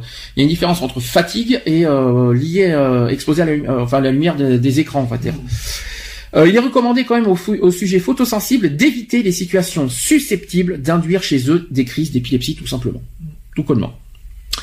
Par ailleurs, cette étude démontre de manière euh, significative un effet protecteur des écrans à 100 MHz contre la survenue euh, de manifestations épileptiques par rapport aux écrans à 100 MHz. 100 Hz. Pourquoi je dis 100 MHz euh, C'est 100 Hz. Euh, oui, mais mégahertz, j'ai dit Oui. Non, c'est Hertz. Hein, euh, non, c'est- non, parce que mégahertz, je crois qu'on est mal. Hein, euh. donc c'est 100 Hz contre le, et euh, par rapport aux écrans de 50 Hz HZ. C'est ça. C'est mieux. Oui. Et mais mégahertz, euh, ouh Là, on aurait été mal. Euh, toutefois, cette protection n'est pas absolue. Euh, quelques patients prédisposés continuant de présenter quelques déchargages électroencéphalographiques, ou celui-là, il est chaud à dire, paroxysistes, euh, par, oh, il va falloir que je dise. Donc, euh, donc, continuant de présenter quelques décharges encépha- euh, électroencéphalographiques paroxystiques. Waouh, alléluia, je l'ai dit. Et en face d'écran à 100 Hz. J'allais encore dire 100 MHz. Je crois que je, je- non mais je crois que je confonds avec les radios en fait, mais euh, je suis parti sur les ondes de radio en fait, donc euh, rien à voir. Enfin, certaines caractéristiques de l'image, donc les mouvements, la luminosité et les contrastes, peuvent intervenir aussi dans le déclenchement des crises. Ça, par contre, c'est prouvé clair, net et précis. hein. En conclusion, donc pour répondre aux cinq questions initiales, il semble qu'il n'est pas nécessaire d'interdire les jeux vidéo à tous les sujets épileptiques. Mais enfin, c'est pas forcément recommandé de, de rester des heures et des heures euh, devant, quoi qu'il en soit. La fréquence de balayage de l'écran de télévision apparaît comme un des principaux facteurs favorisant l'apparition des crises. Certains aspects de l'image, des stries occupant tout l'écran et se déplaçant lentement et aussi des images statiques très brillantes notamment, peuvent aussi être cause d'épisodes encé- en électro euh, encéphalographiques anormaux. Normal. Donc l'image, euh, les images, euh, certaines images peuvent, voilà, il y a des aspects d'image qui peuvent effectivement être, euh, voilà, qui peuvent être la source de certaines crises. C'est prouvé, t'en as déjà vu ça? Non. Jamais face à la télévision non plus, t'en as, t'as jamais eu affaire à ça? Mais voilà, au moins t'apprends des choses. En outre, si en jouant le sujet, donc si en jouant le sujet fait varier la vitesse de balayage des stries de manière à la rapprocher de la fréquence la plus propice au déclenchement de la crise, donc 15 éclairs par seconde, les manifestations épileptiques se multiplient.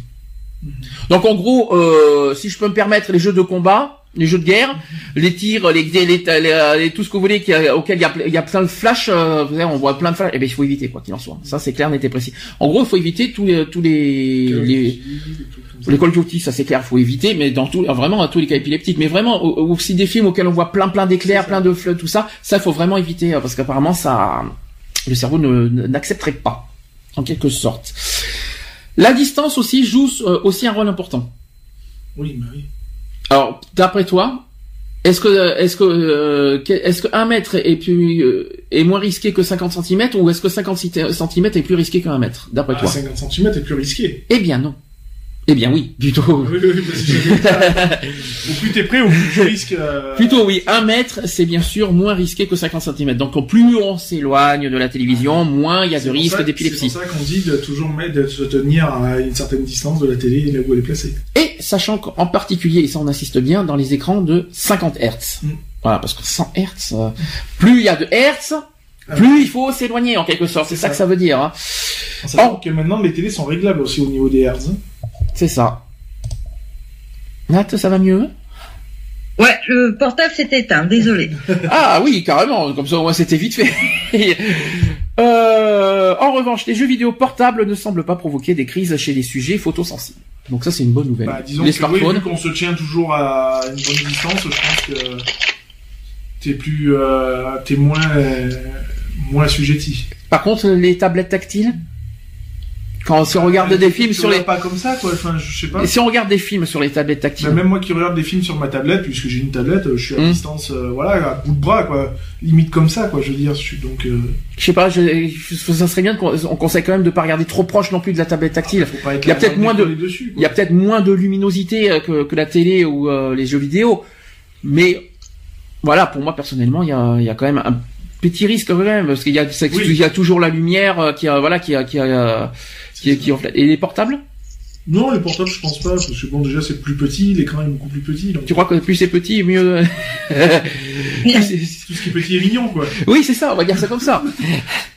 Question suivante, et ça c'est pas, et ça aussi c'est une très très grosse question. Peut-on conduire en étant épileptique?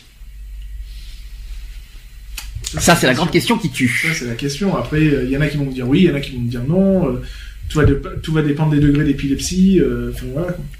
Alors, Moi, je sais que mon collègue, il conduit les scooters, donc... euh, dis-moi Nat, t'es pas en train de manger par hasard Ou j'entends des chips ou je sais pas quoi derrière Non, je suis en train de préparer une clope. Désolé, c'est fini. Alors, Il n'y aura plus de bruit. Nat qui change pas ses habitudes.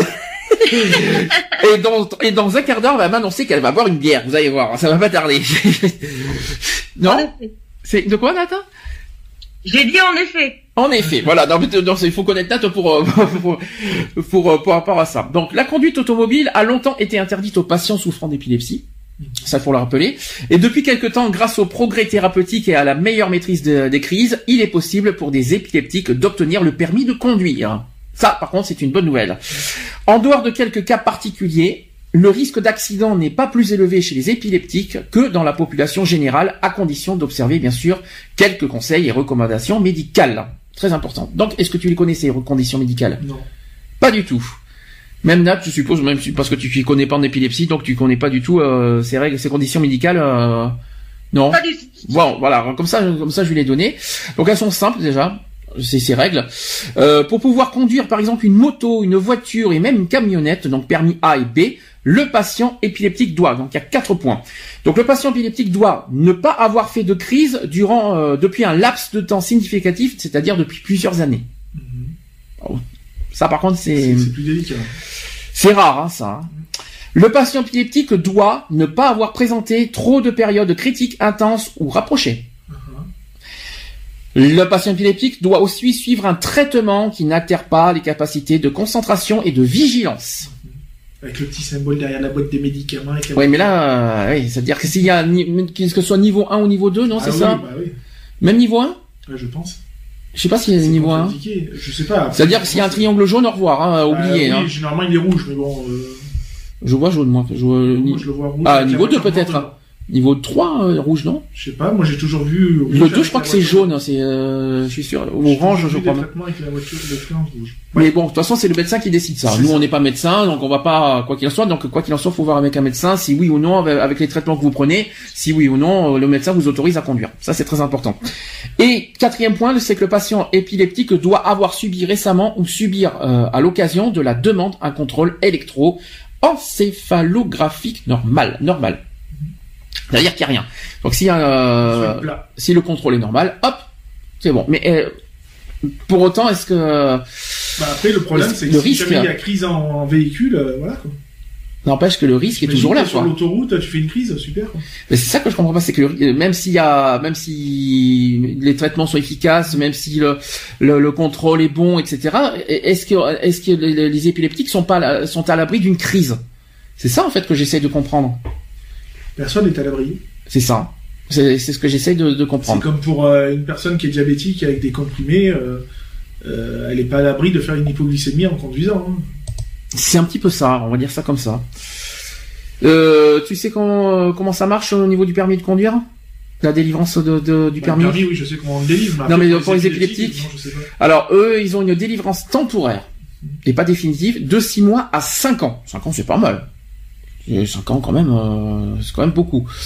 Euh, donc euh, donc 6 mois à 5 ans donc c'est du permis de conduire et qui est alors subordonné à la décision de la commission médicale départementale des permis de conduire. Ah, Voilà qui c'est qui attribue euh, les permis de conduire aux, Oui, épileptiques. Euh, cette décision peut être remise en cause en cas d'incident, en cas d'incident ou d'accident, forcément, évidemment. Et inversement, un refus à une première candidature peut être annulé si le dossier médical n'indique plus de contre-indication. Donc c'est du tout ou rien en quelque sorte. Double tranchant.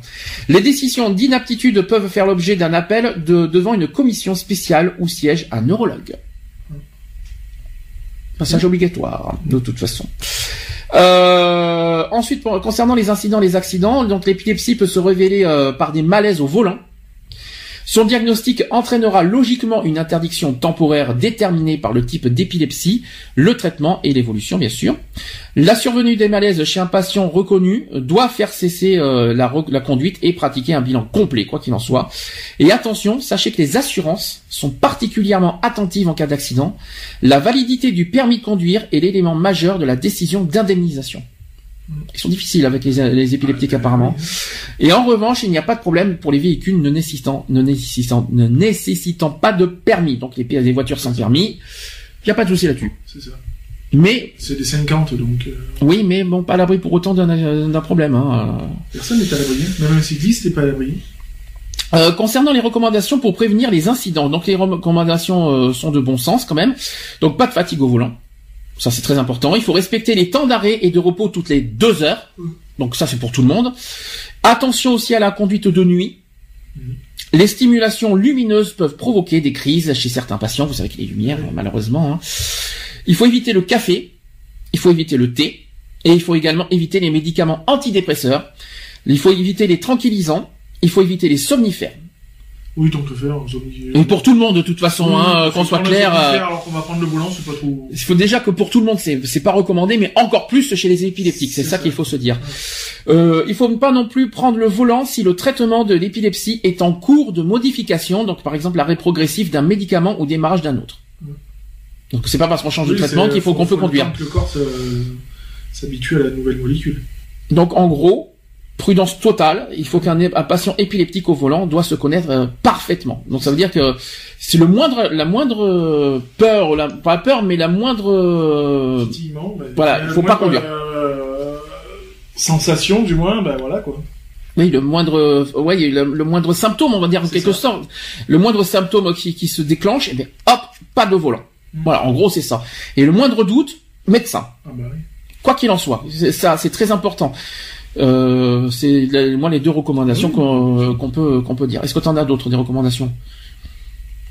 Non, bah après voilà. Pas seul, peut-être, à la voilà, limite? d'ess- D'éviter d'être euh, d'éviter d'être seul, donc euh, d'avoir toujours au moins quelqu'un, euh, un accompagnant, et puis Surtout euh, si une personne qui qui est au courant de l'épilepsie, quoi, qui qui sait quoi faire surtout. quoi. parce que surtout si euh, si jamais il doit, Et une personne éventuellement aussi qui a le permis, ça peut toujours aider. Quoi.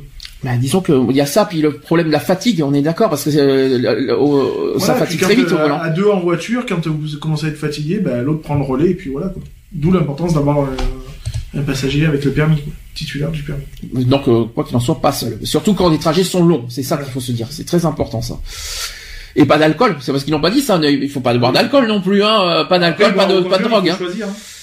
Non, mais euh, on est d'accord. Donc, parce qu'on on a parlé de café et de thé, mais pas d'alcool non plus, hein, parce que euh, il faut éviter, hein. Même la soirée entre amis, il faut éviter, hein. Surtout que si on con- conduit en- et encore plus en étant épileptique. Très important. Ensuite, l'intégration d'une personne épileptique. Alors là, on revient chez les enfants dans à l'école. Alors là, c'est dur, ça aussi. Comment, euh, ah, ça, pour les enfants, comment ça doit se passer? Ben, Je pense que déjà mettre au courant un peu l'institution euh, scolaire, Mhm. déjà les, les, pro- les, les profs, la directrice, tout ça. Et puis, euh, moi je pense que voilà, une formation, euh, une formation au niveau des enseignants serait obligatoire. Mhm. Euh, voilà, un PSC serait obligatoire afin de prévenir le tout risque quoi. et de, de, de pouvoir approprier les. Alors le problème numéro un, voilà, c'est surtout le- le- les problèmes de regard. On en a parlé au début. Sachez que le regard porté sur un malade atteint d'épilepsie l'empêche bien souvent de s'insérer dans la société, alors même qu'il est en mesure de suivre une scolarité, donc euh, ou même d'assumer un travail. On, en parlera après de l'intégration au travail, comme tout autre malade atteint d'une maladie chronique. Hmm. quoi qu'il en soit. Donc l'intégration, donc c'est pas parce qu'une personne est épileptique qu'on peut pas l'intégrer euh, ni à l'école ni au professionnel. C'est une personne voilà qui euh, et puis c'est pas tout, c'est pas 24 heures sur 24 non plus l'épilepsie. C'est ça se déclenche à peu près tous les combien de temps les Ça dépend, ça, ça dépend du sujet. Ça dépend des, des, des crises tout ça. dépend, ça Pas- dépend des personnes, ça dépend de. euh, Mais c'est pas c'est pas toutes les heures, on est d'accord. c'est pas toutes les heures. C'est une fois tous les combien en général Moi, euh, je en moyenne. Mon pote, ça faisait euh, plus d'un an qu'il en avait pas fait, donc euh, voilà quoi. Ah c'est pas tous les jours non Ah plus non, donc c'est voilà pas- c'est pas forcément tous les jours, hein. c'est ça, ça dépend. Ça peut être une par C'est pas mois, non. Ça peut être. ça peut- c'est même pas une fois par semaine en plus. C'est ça que ça. Voilà, ça peut c'est- être. euh, c'est très varié quoi. Ça peut être une tous les six mois, ça peut être. euh, donc il y a pas forcément de problème ou de risque derrière. S'il y a un risque, il y a toujours un risque. mais il n'y a pas forcément du moment que, du moment que c'est ni tous les jours ni tous les euh, voilà il y a, il y a pas de problème là-dessus D'abord l'école. Donc l'enfant doit être intégré dès le départ et autant que possible dans un processus normal de scolarisation afin que le handicap d'études raté ne s'ajoute au poids de sa maladie. Ça c'est très important. L'orientation scolaire doit être menée avec attention car elle dépend d'une intégration socio-professionnelle réussie. Dans la majorité des cas, un parcours classique est possible dès lors que le corps enseignant est sensibilisé et correctement informé. Ça, c'est très important, ça aussi. En ce sens, un travail important reste à faire avec l'éducation nationale et aussi les services médicaux scolaires. L'orientation vers une école spécialisée ne doit être envisagée qu'en cas d'épilepsie sévère. Si c'est partiel, pas besoin d'aller jusque jusque là. Euh, là, ce que j'aime beaucoup le sujet, notamment que voilà, le corps enseignant doit être sensibilisé. Euh, ça, tout ça, euh, ça c'est bien ça. C'est ça, il faut que, euh, voilà, comme je dis, même être titulaire d'un PSC, hein, tout simplement, hein, euh, que ce soit pour l'épilepsie ou même pour d'autres, euh, pour autre chose, quoi. Est-ce qu'à est-ce qu'à l'école, euh, un enseignant peut dire voilà, peut faire un cours en quelque sorte? Voilà, il y a une, personne, euh, je sais que ça existe, hein, euh, que ce soit sur le handicap, n'importe quoi, on va dire. Est-ce qu'on, est-ce qu'on peut, un enseignant peut sensibiliser des enfants sur un de leurs, euh, bah, de, de leurs camarades? Bien sûr, bah, euh, c'est pas interdit. Après, voilà, faut. C'est comment intégrer finalement, euh, et ça, puis voilà. mieux comprendre finalement le, le- le problème de. de- C'est un petit peu aussi de sensibiliser les, les autres élèves à, à ce que re- peut ressentir la personne en question. Quoi. C'est comment mieux comprendre et mieux intégrer, on va dire, la personne qui souffre d'une maladie quelconque, en quelque sorte. Et d'éviter les moqueries, d'éviter euh, beaucoup de choses. Quoi. les regards de travers tout ça etc moi je trouve que moi je pense que c'est pour moi quelque chose de, de- que je recommande for- for- for- voilà, Fortement. fortement oui là dedans j'allais dire frontalement c'est pour ça fortement c'est voilà que un enseignant doit pour moi sensibiliser euh, les camarades de classe euh, sur euh, telle et telle chose que ce soit le cancer que ce soit n'importe quoi hein, mais sensibiliser quoi qu'il en soit les, euh, les élèves Oui, et puis au pire de faire intervenir des professionnels pour mieux en parler, quoi. Je veux dire, Mm. Euh, voilà, enfin, qu'ils assimilent mieux le, le comment du pourquoi. Donc ça, c'était à l'école. Maintenant, dans la vie professionnelle, ce n'est pas mieux. Si la majorité des personnes atteintes d'épilepsie peut travailler, c'est-à-dire euh, entre, euh, ils sont quand même 70 à 80% euh, concernés qui travaillent et qui travaillent, et c'est bien souvent en dessous de leur qualification et à l'insu de l'employeur. Cependant, les statistiques des pays occidentaux euh, révèlent plutôt un taux de chômage supérieur à celui d'une population dite normale. La survenue d'une crise est souvent le motif d'un renvoi ou d'un déclassement, donc là c'est de la discrimination, on est en plein dedans. La Fondation française pour la recherche sur l'épilepsie mène là aussi un combat sans relâche. En partenariat avec le CTNERIHI, ils ont de la chance, ils, ils peuvent pas faire pire encore. CTNERHI, c'est le Centre technique national d'études et de recherche sur les handicaps et les inadaptations. Donc voilà, ça c'est ce qu'on dit. Et le programme Synergie euh, de la Fédération française de médecine, une enquête approfondie a été menée euh, auprès des médecins du travail. Un rapport montre euh, le rôle essentiel du médecin du travail dans le maintien d'un malade ou de son emploi. Les résultats de cette enquête permettront de développer des axes de sensibilis- sensibilisation du monde du travail. Question, peut-on, on va dire, comment dire, euh, renvoyer une personne qui a- parce qu'il fait des crises d'épilepsie Bon, moi, c'est la discrimination. moi. Vous- Non, du moment où il y a On est de dedans, faute- Du moment où il n'y a pas de faute professionnelle, non? C'est ça. Donc, euh, on peut pas renvoyer une personne due à sa maladie. Nous sommes non. d'accord. Donc là, on est en plein, plein, plein sur la discrimination en raison de la bien santé et même du handicap, parce que je crois qu'on peut faire, on peut mettre les deux. Euh, non, pour moi, euh, si c'est lié à la santé, non. Si c'est une faute, euh, oui, s'il a, s'il Si a, la faute professionnelle, oui, forcément, mais après, euh, dans l'autre, dans d'autres cas, non. S'il fait une crise, voilà, il fait une crise. En plus, en plus, les employeurs savent. En plus, qui, euh, que- C'est ça. Euh... est-ce qu'il, est-ce que un épileptique doit tout de suite d'emblée à l'entretien d'embauche dire qu'il est épileptique? Est-ce que c'est recommandé? Vaut mieux, finalement. C'est conseillé. Ou est-ce qu'on doit le cacher? Ben non, disons que si après le, le CV correspond bien aux attentes de l'employeur, je pense qu'il y a le côté honnête aussi, et d'honnêteté qui se fait. Quoi. Donc euh, il faut pas faut pas hésiter par exemple dans un CV dans dans le dans la catégorie divers par exemple parce qu'il y a le, il y a le, le divers en tout ça épileptique. Voilà. Il faut pas il faut pas il faut pas avoir honte de le faire. Faut pas le, faut pas le cacher. Il y a pas de il y a pas de honte à ça après euh, après il suffit de de- d'en parler à l'employeur voilà il y a tant ça. tant de temps de temps de temps mais que ça n'affecte pas ça n'affecte en rien le travail en quelque sorte. C'est c'est plus euh, du personnel Bah ou oui. de la santé plus que de, de on va dire de, sa qualité de sa qualité entre De toute façon, après, il y a une visite médicale, hein, donc qui est obligatoire, donc de toute façon, Oui, ça sert à rien de, le- de le cacher de toute façon effectivement. tout- si c'est caché, ça sera détecté à la visite médicale. Et en plus, en- au niveau professionnel, il y a un truc qui s'appelle le SST. C'est ça. Donc, euh, le SST n'est pas fait pour les chiens en quelque sorte. Hein. Dans certaines entreprises, il est censé y avoir des secouristes du travail. Ouais, mais ce que je veux dire, c'est que le SST n'est pas fait pour les chiens.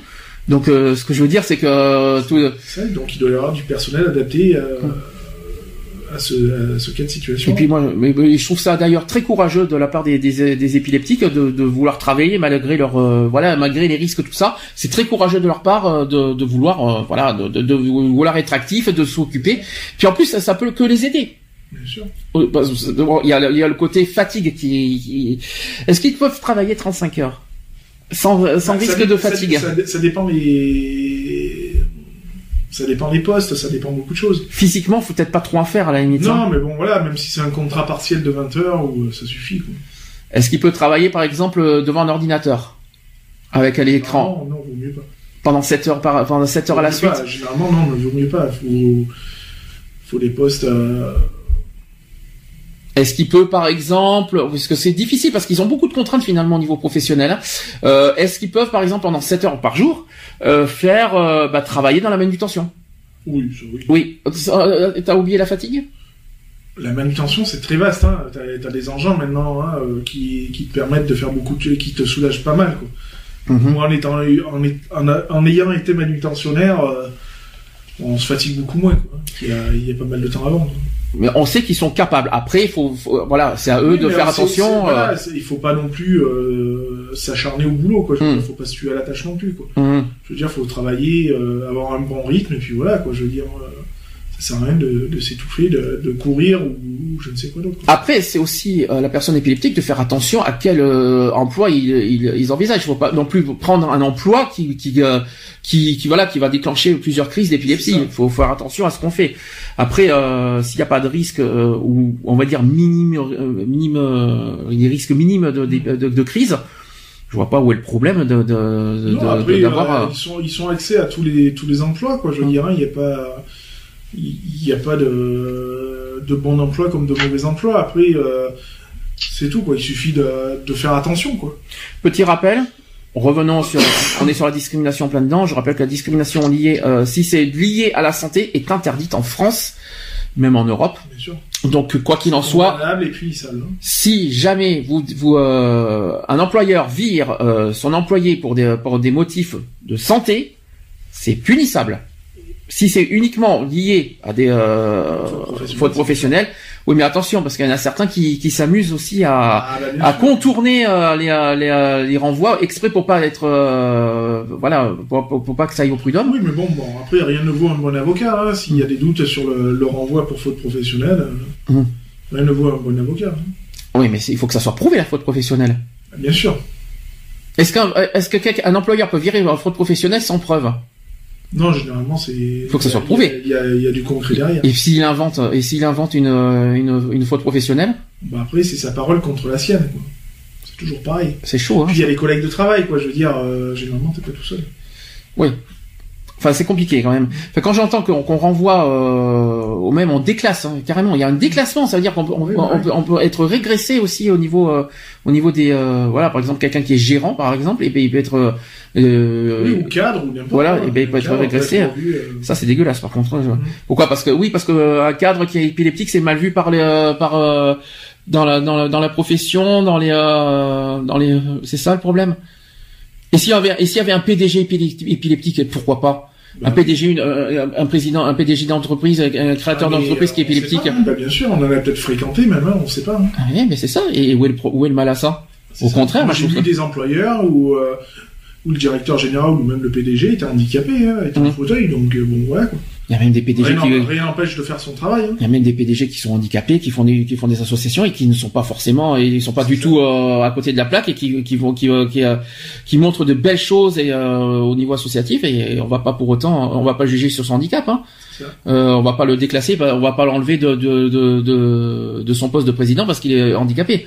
Donc je vois pas le, je vois pas le truc en fait. J'ai j'ai du mal à comprendre, à concevoir ça en fait. Si c'est uniquement professionnel, d'accord. Si ça correspond à, sa- santé, alors là par contre je tape, des points et je, hurle haut. Euh, S'il le faut, je fais. euh, là je, je fais. euh, vous savez comment je suis avec le handicap, hein Je suis dur là-dessus. Et là dans la dans la vie privée maintenant. Ah, un épileptique dans la vie privée. Est-ce que, euh, est-ce que comment ça doit fonctionner? Avec un épileptique avec un conjoint ou une conjointe? Bah, il vit normalement, hein. le tout c'est de le savoir, quoi, c'est tout. Donc déjà ne, ne pas le ne pas le cacher à son conjoint. C'est ça, bah, tant qu'à faire, c'est une question d'honnêteté, quoi. On en revient toujours pareil. hein. Ouais, mais déjà, est-ce que comment le conjoint accepte Après, c'est sûr c'est con, parce que si pendant l'acte tu fais une crise d'épilepsie, euh, oups, quoi. Non, tu comment il faut comment faire comment il faut faire là-dessus? Bah, euh, je pense qu'il faut être honnête, quoi. Je veux dire, après, euh, tu prends la personne telle qu'elle est, quoi. hein. Enfin, si t'es un minimum euh, ouvert. Alors, sachant qu'on peut affirmer et haut et fort que la personne atteinte d'épilepsie peut et doit avoir une vie normale. Donc, comme tout le monde, avoir une vie privée, avoir un- une profession, avoir euh, bah, libre de sortir, voilà, euh, etc., etc. Euh, ensuite, euh, oui, parce qu'il y a aussi euh, des choses dans les euh, dans les pays voisins qui sont pas forcément jolies à entendre. C'est qu'il y a encore peu de temps, au Royaume-Uni, il y avait une loi qui interdisait à ces malades de se marier. Et, heureusement, merci que la loi est abrogée depuis 1970. Heureusement, parce que là, je, là, je crois qu'on aurait pu, là, j'aurais, vu rouge. En Inde et en Chine, l'épilepsie est considérée comme une raison in- d'interdire ou d'annuler un mariage. Mhm. Bah, c'est bien. Bah, c'est moche. Non, on annule- euh, d'annuler un mariage en raison Ah, d'épilepsie. oui, d'accord, J'avais mal analysé la question. Tu annules un mariage ou interdire un mariage en raison de, de, de Ah, non, non, l'épilepsie. j'avais- J'avais mal euh, analysé la... Bon, heureusement, merci. Le dernier État américain euh, a abrogé cette loi depuis 1980 seulement. Par contre, hein. bon, ça vaut mieux tard que Ouais, mieux vaut tard que jamais non plus. hein. euh, après l'Angleterre. Jusqu'en 1900 jusqu'en 1970, il était légal aux États-Unis de leur interdire l'accès aux restaurants, théâtres et autres lieux publics. Alors ça, c'est une bonne question. Est-ce que aujourd'hui, il faut interdire euh, une personne épileptique d'aller dans des lieux publics, Bah non. Je vois pas l'intérêt. restaurants? Non plus, je vois pas l'intérêt. En plus, c'est pas écrit sur le front épileptique, à ce que je sache. Même dans les lieux cinéma, tout ça, je vois pas l'intérêt de les... Euh, de, de les interdire, quoi, je veux dire. Cinéma, Bah, cinéma, non, du moment où tu... cinéma, euh, Bah non, cinéma. du moment où tu te, tu tiens à bonne distance de l'écran... Oui, euh, c'est ça, parce que cinéma, c'est un peu. mets- euh, Tu te mets à bonne distance et puis voilà, quoi. Et puis tu vas pas voir des films non plus où tu sais que... Et puis, au pire des cas, s'il euh, s'il ressent un problème, il faut qu'il ferme les yeux, au pire. bah, tu fermes les yeux, où tu sors, et puis voilà. Mais euh, t'empêche de sortir de la salle, de, de- de- de rester dans le couloir, et après de revenir dans la salle. Bon, t'auras raté euh, trois quarts d'heure du film, mais bon, normal. théâtre, je vois pas le, pro- je vois pas ce qu'il y a de mal. Non, non. Voilà, bon, c'est vrai que le cinéma, c'est vrai que c'est voilà petit petit risque cinéma, mais euh, si euh, s'il se contrôle, s'il arrive à se contrôler, Oui, se canaliser. si, si le traitement est pris, il n'y a pas de risque. hein. Il faut aussi également combattre toute discrimination et préjugés afin de faciliter l'intégration de ces personnes qui ont toutes les capacités nécessaires à vivre normalement. Ça, c'est très important. Et cela passe par l'information et la sensibilisation des professionnels et aussi du grand public, comme nous, par exemple les médias, ainsi que, la que par la modification des législations. C'est ça. ça, c'est très important. Et euh, dans la vie privée, donc au conjoint, bah, c'est d'en parler, hein. c'est d'être honnête avec son conjoint, et puis ça n'empêche pas de vivre une vie euh, normale. C'est ça qu'il faut se dire. C'est justement ça, même de, et pendant des années. Il est est capable de se faire à bouffer, capable euh, d'élever les gamins, est capable de, tout, quoi. Je veux dire, c'est un être humain à part entière, quoi. Donc ça, c'est très important. Dernier truc, c'est que il y a un antiépileptique qui, qui, qui existe qui s'appelle Dépakine. Ça te parle ou pas? Et et mauvaise nouvelle, je sais pas, je sais pas si tu es au courant du, sujet, c'est que cet antiépileptique est à l'origine d'au moins 450 malformations de à la naissance. C'est ça. Bah d'ailleurs, il y a euh, comment elles s'appellent les filles euh, qu'on a connues au bar. Euh, oui, Martine et, Martine et, France. Ben, Martine qui est sous des paquines. D'accord. Donc voilà. Et donc cet antiépileptique qui a continué à être prescrit à des femmes enceintes jusqu'en 2015 et qui serait responsable de la, de la malformation de, des centaines d'enfants et de troubles tels que l'autisme. La prise de l'antiépileptique euh, valproate, donc dépakine et ses dérivés, par des femmes enceintes a entraîné au moins, donc je l'ai déjà dit, 450 malformations congénitales à, la naissance. La prise de l'antiépileptique, euh, on, va, dire 4 milliards de fois, mais c'est pas grave. Et en, extrapolant euh, des données obtenues dans la région Rhône-Alpes à la France entière, ce sont entre 425 et 450 cas de naissance d'enfants vivants ou morts-nés exposés in utero au valproate entre 2006 et 2014 qui sont porteurs de malformations congénitales. Eh bien. Merci d'être des Merci des c'est ça. Parce que normalement c'est censé être indiqué, ou même le médecin euh, devrait au minimum euh, tirer la sonnette d'alarme. Donc euh, il existe d'autres antiépileptiques où il n'y a que la dépakine? Bonne question, parce que moi j'ai pas les traitements, mais euh, j'espère qu'il y en a d'autres, parce que s'il y a que la dépakine pour contrôler l'épilepsie... Euh, il doit y en avoir d'autres, parce que bon, euh, il doit pas y avoir que ça J'espère que non, parce que là, ça craint du, du boudin, on va dire. petite conclusion ou pas? Ben, bah, on a fait le tour, hein. on a fait la prévention, on a fait, on a fait beaucoup de prévention aussi. Je pense qu'il n'y a rien d'autre à redire, quoi. Hein. je veux dire, donc voilà, être vigilant, et puis que les, les épileptiques aussi soient vigilants pour eux, quoi. Oh, il y a plusieurs choses à dire. C'est que d'une part, un antiépileptique n'est pas un, n'est pas, un danger. Hein. C'est pas un danger public déjà d'une. Pas besoin de le regarder comme euh, comme un déchet, hein, c'est pas la peine. C'est c'est pas non plus un voilà. si vous croisez à part entière quoi, je veux dire. Euh, si vous croisez la route à un épileptique, qu'est-ce qu'il faut faire? Bonjour comme tout le monde. Bah oui. Et ne pas le regarder de travers. C'est ça. C'est ça qu'il faut se dire. Et quand et si vous voyez qu'il y, a, une euh, qui fait une crise sur place à côté de vous, bah ne le laissez pas. Ne, pas laisser dans l'ignorance et puis euh, faites le nécessaire pour que voilà pour que pour que la crise passe et après. C'est un geste qui est apporté de tout le monde en plus. Hein. Et euh, sachez qu'un et là où on insiste lourdement, c'est qu'une personne anti-épileptique est une personne normale. J'insiste lourdement là-dessus parce que c'est pas on peut souffrir de tout ce qu'on veut, mais ça ne veut pas dire qu'on est anormal. C'est juste euh, ça, c'est très important quoi qu'il en soit. Retrouvez nos vidéos et nos podcasts sur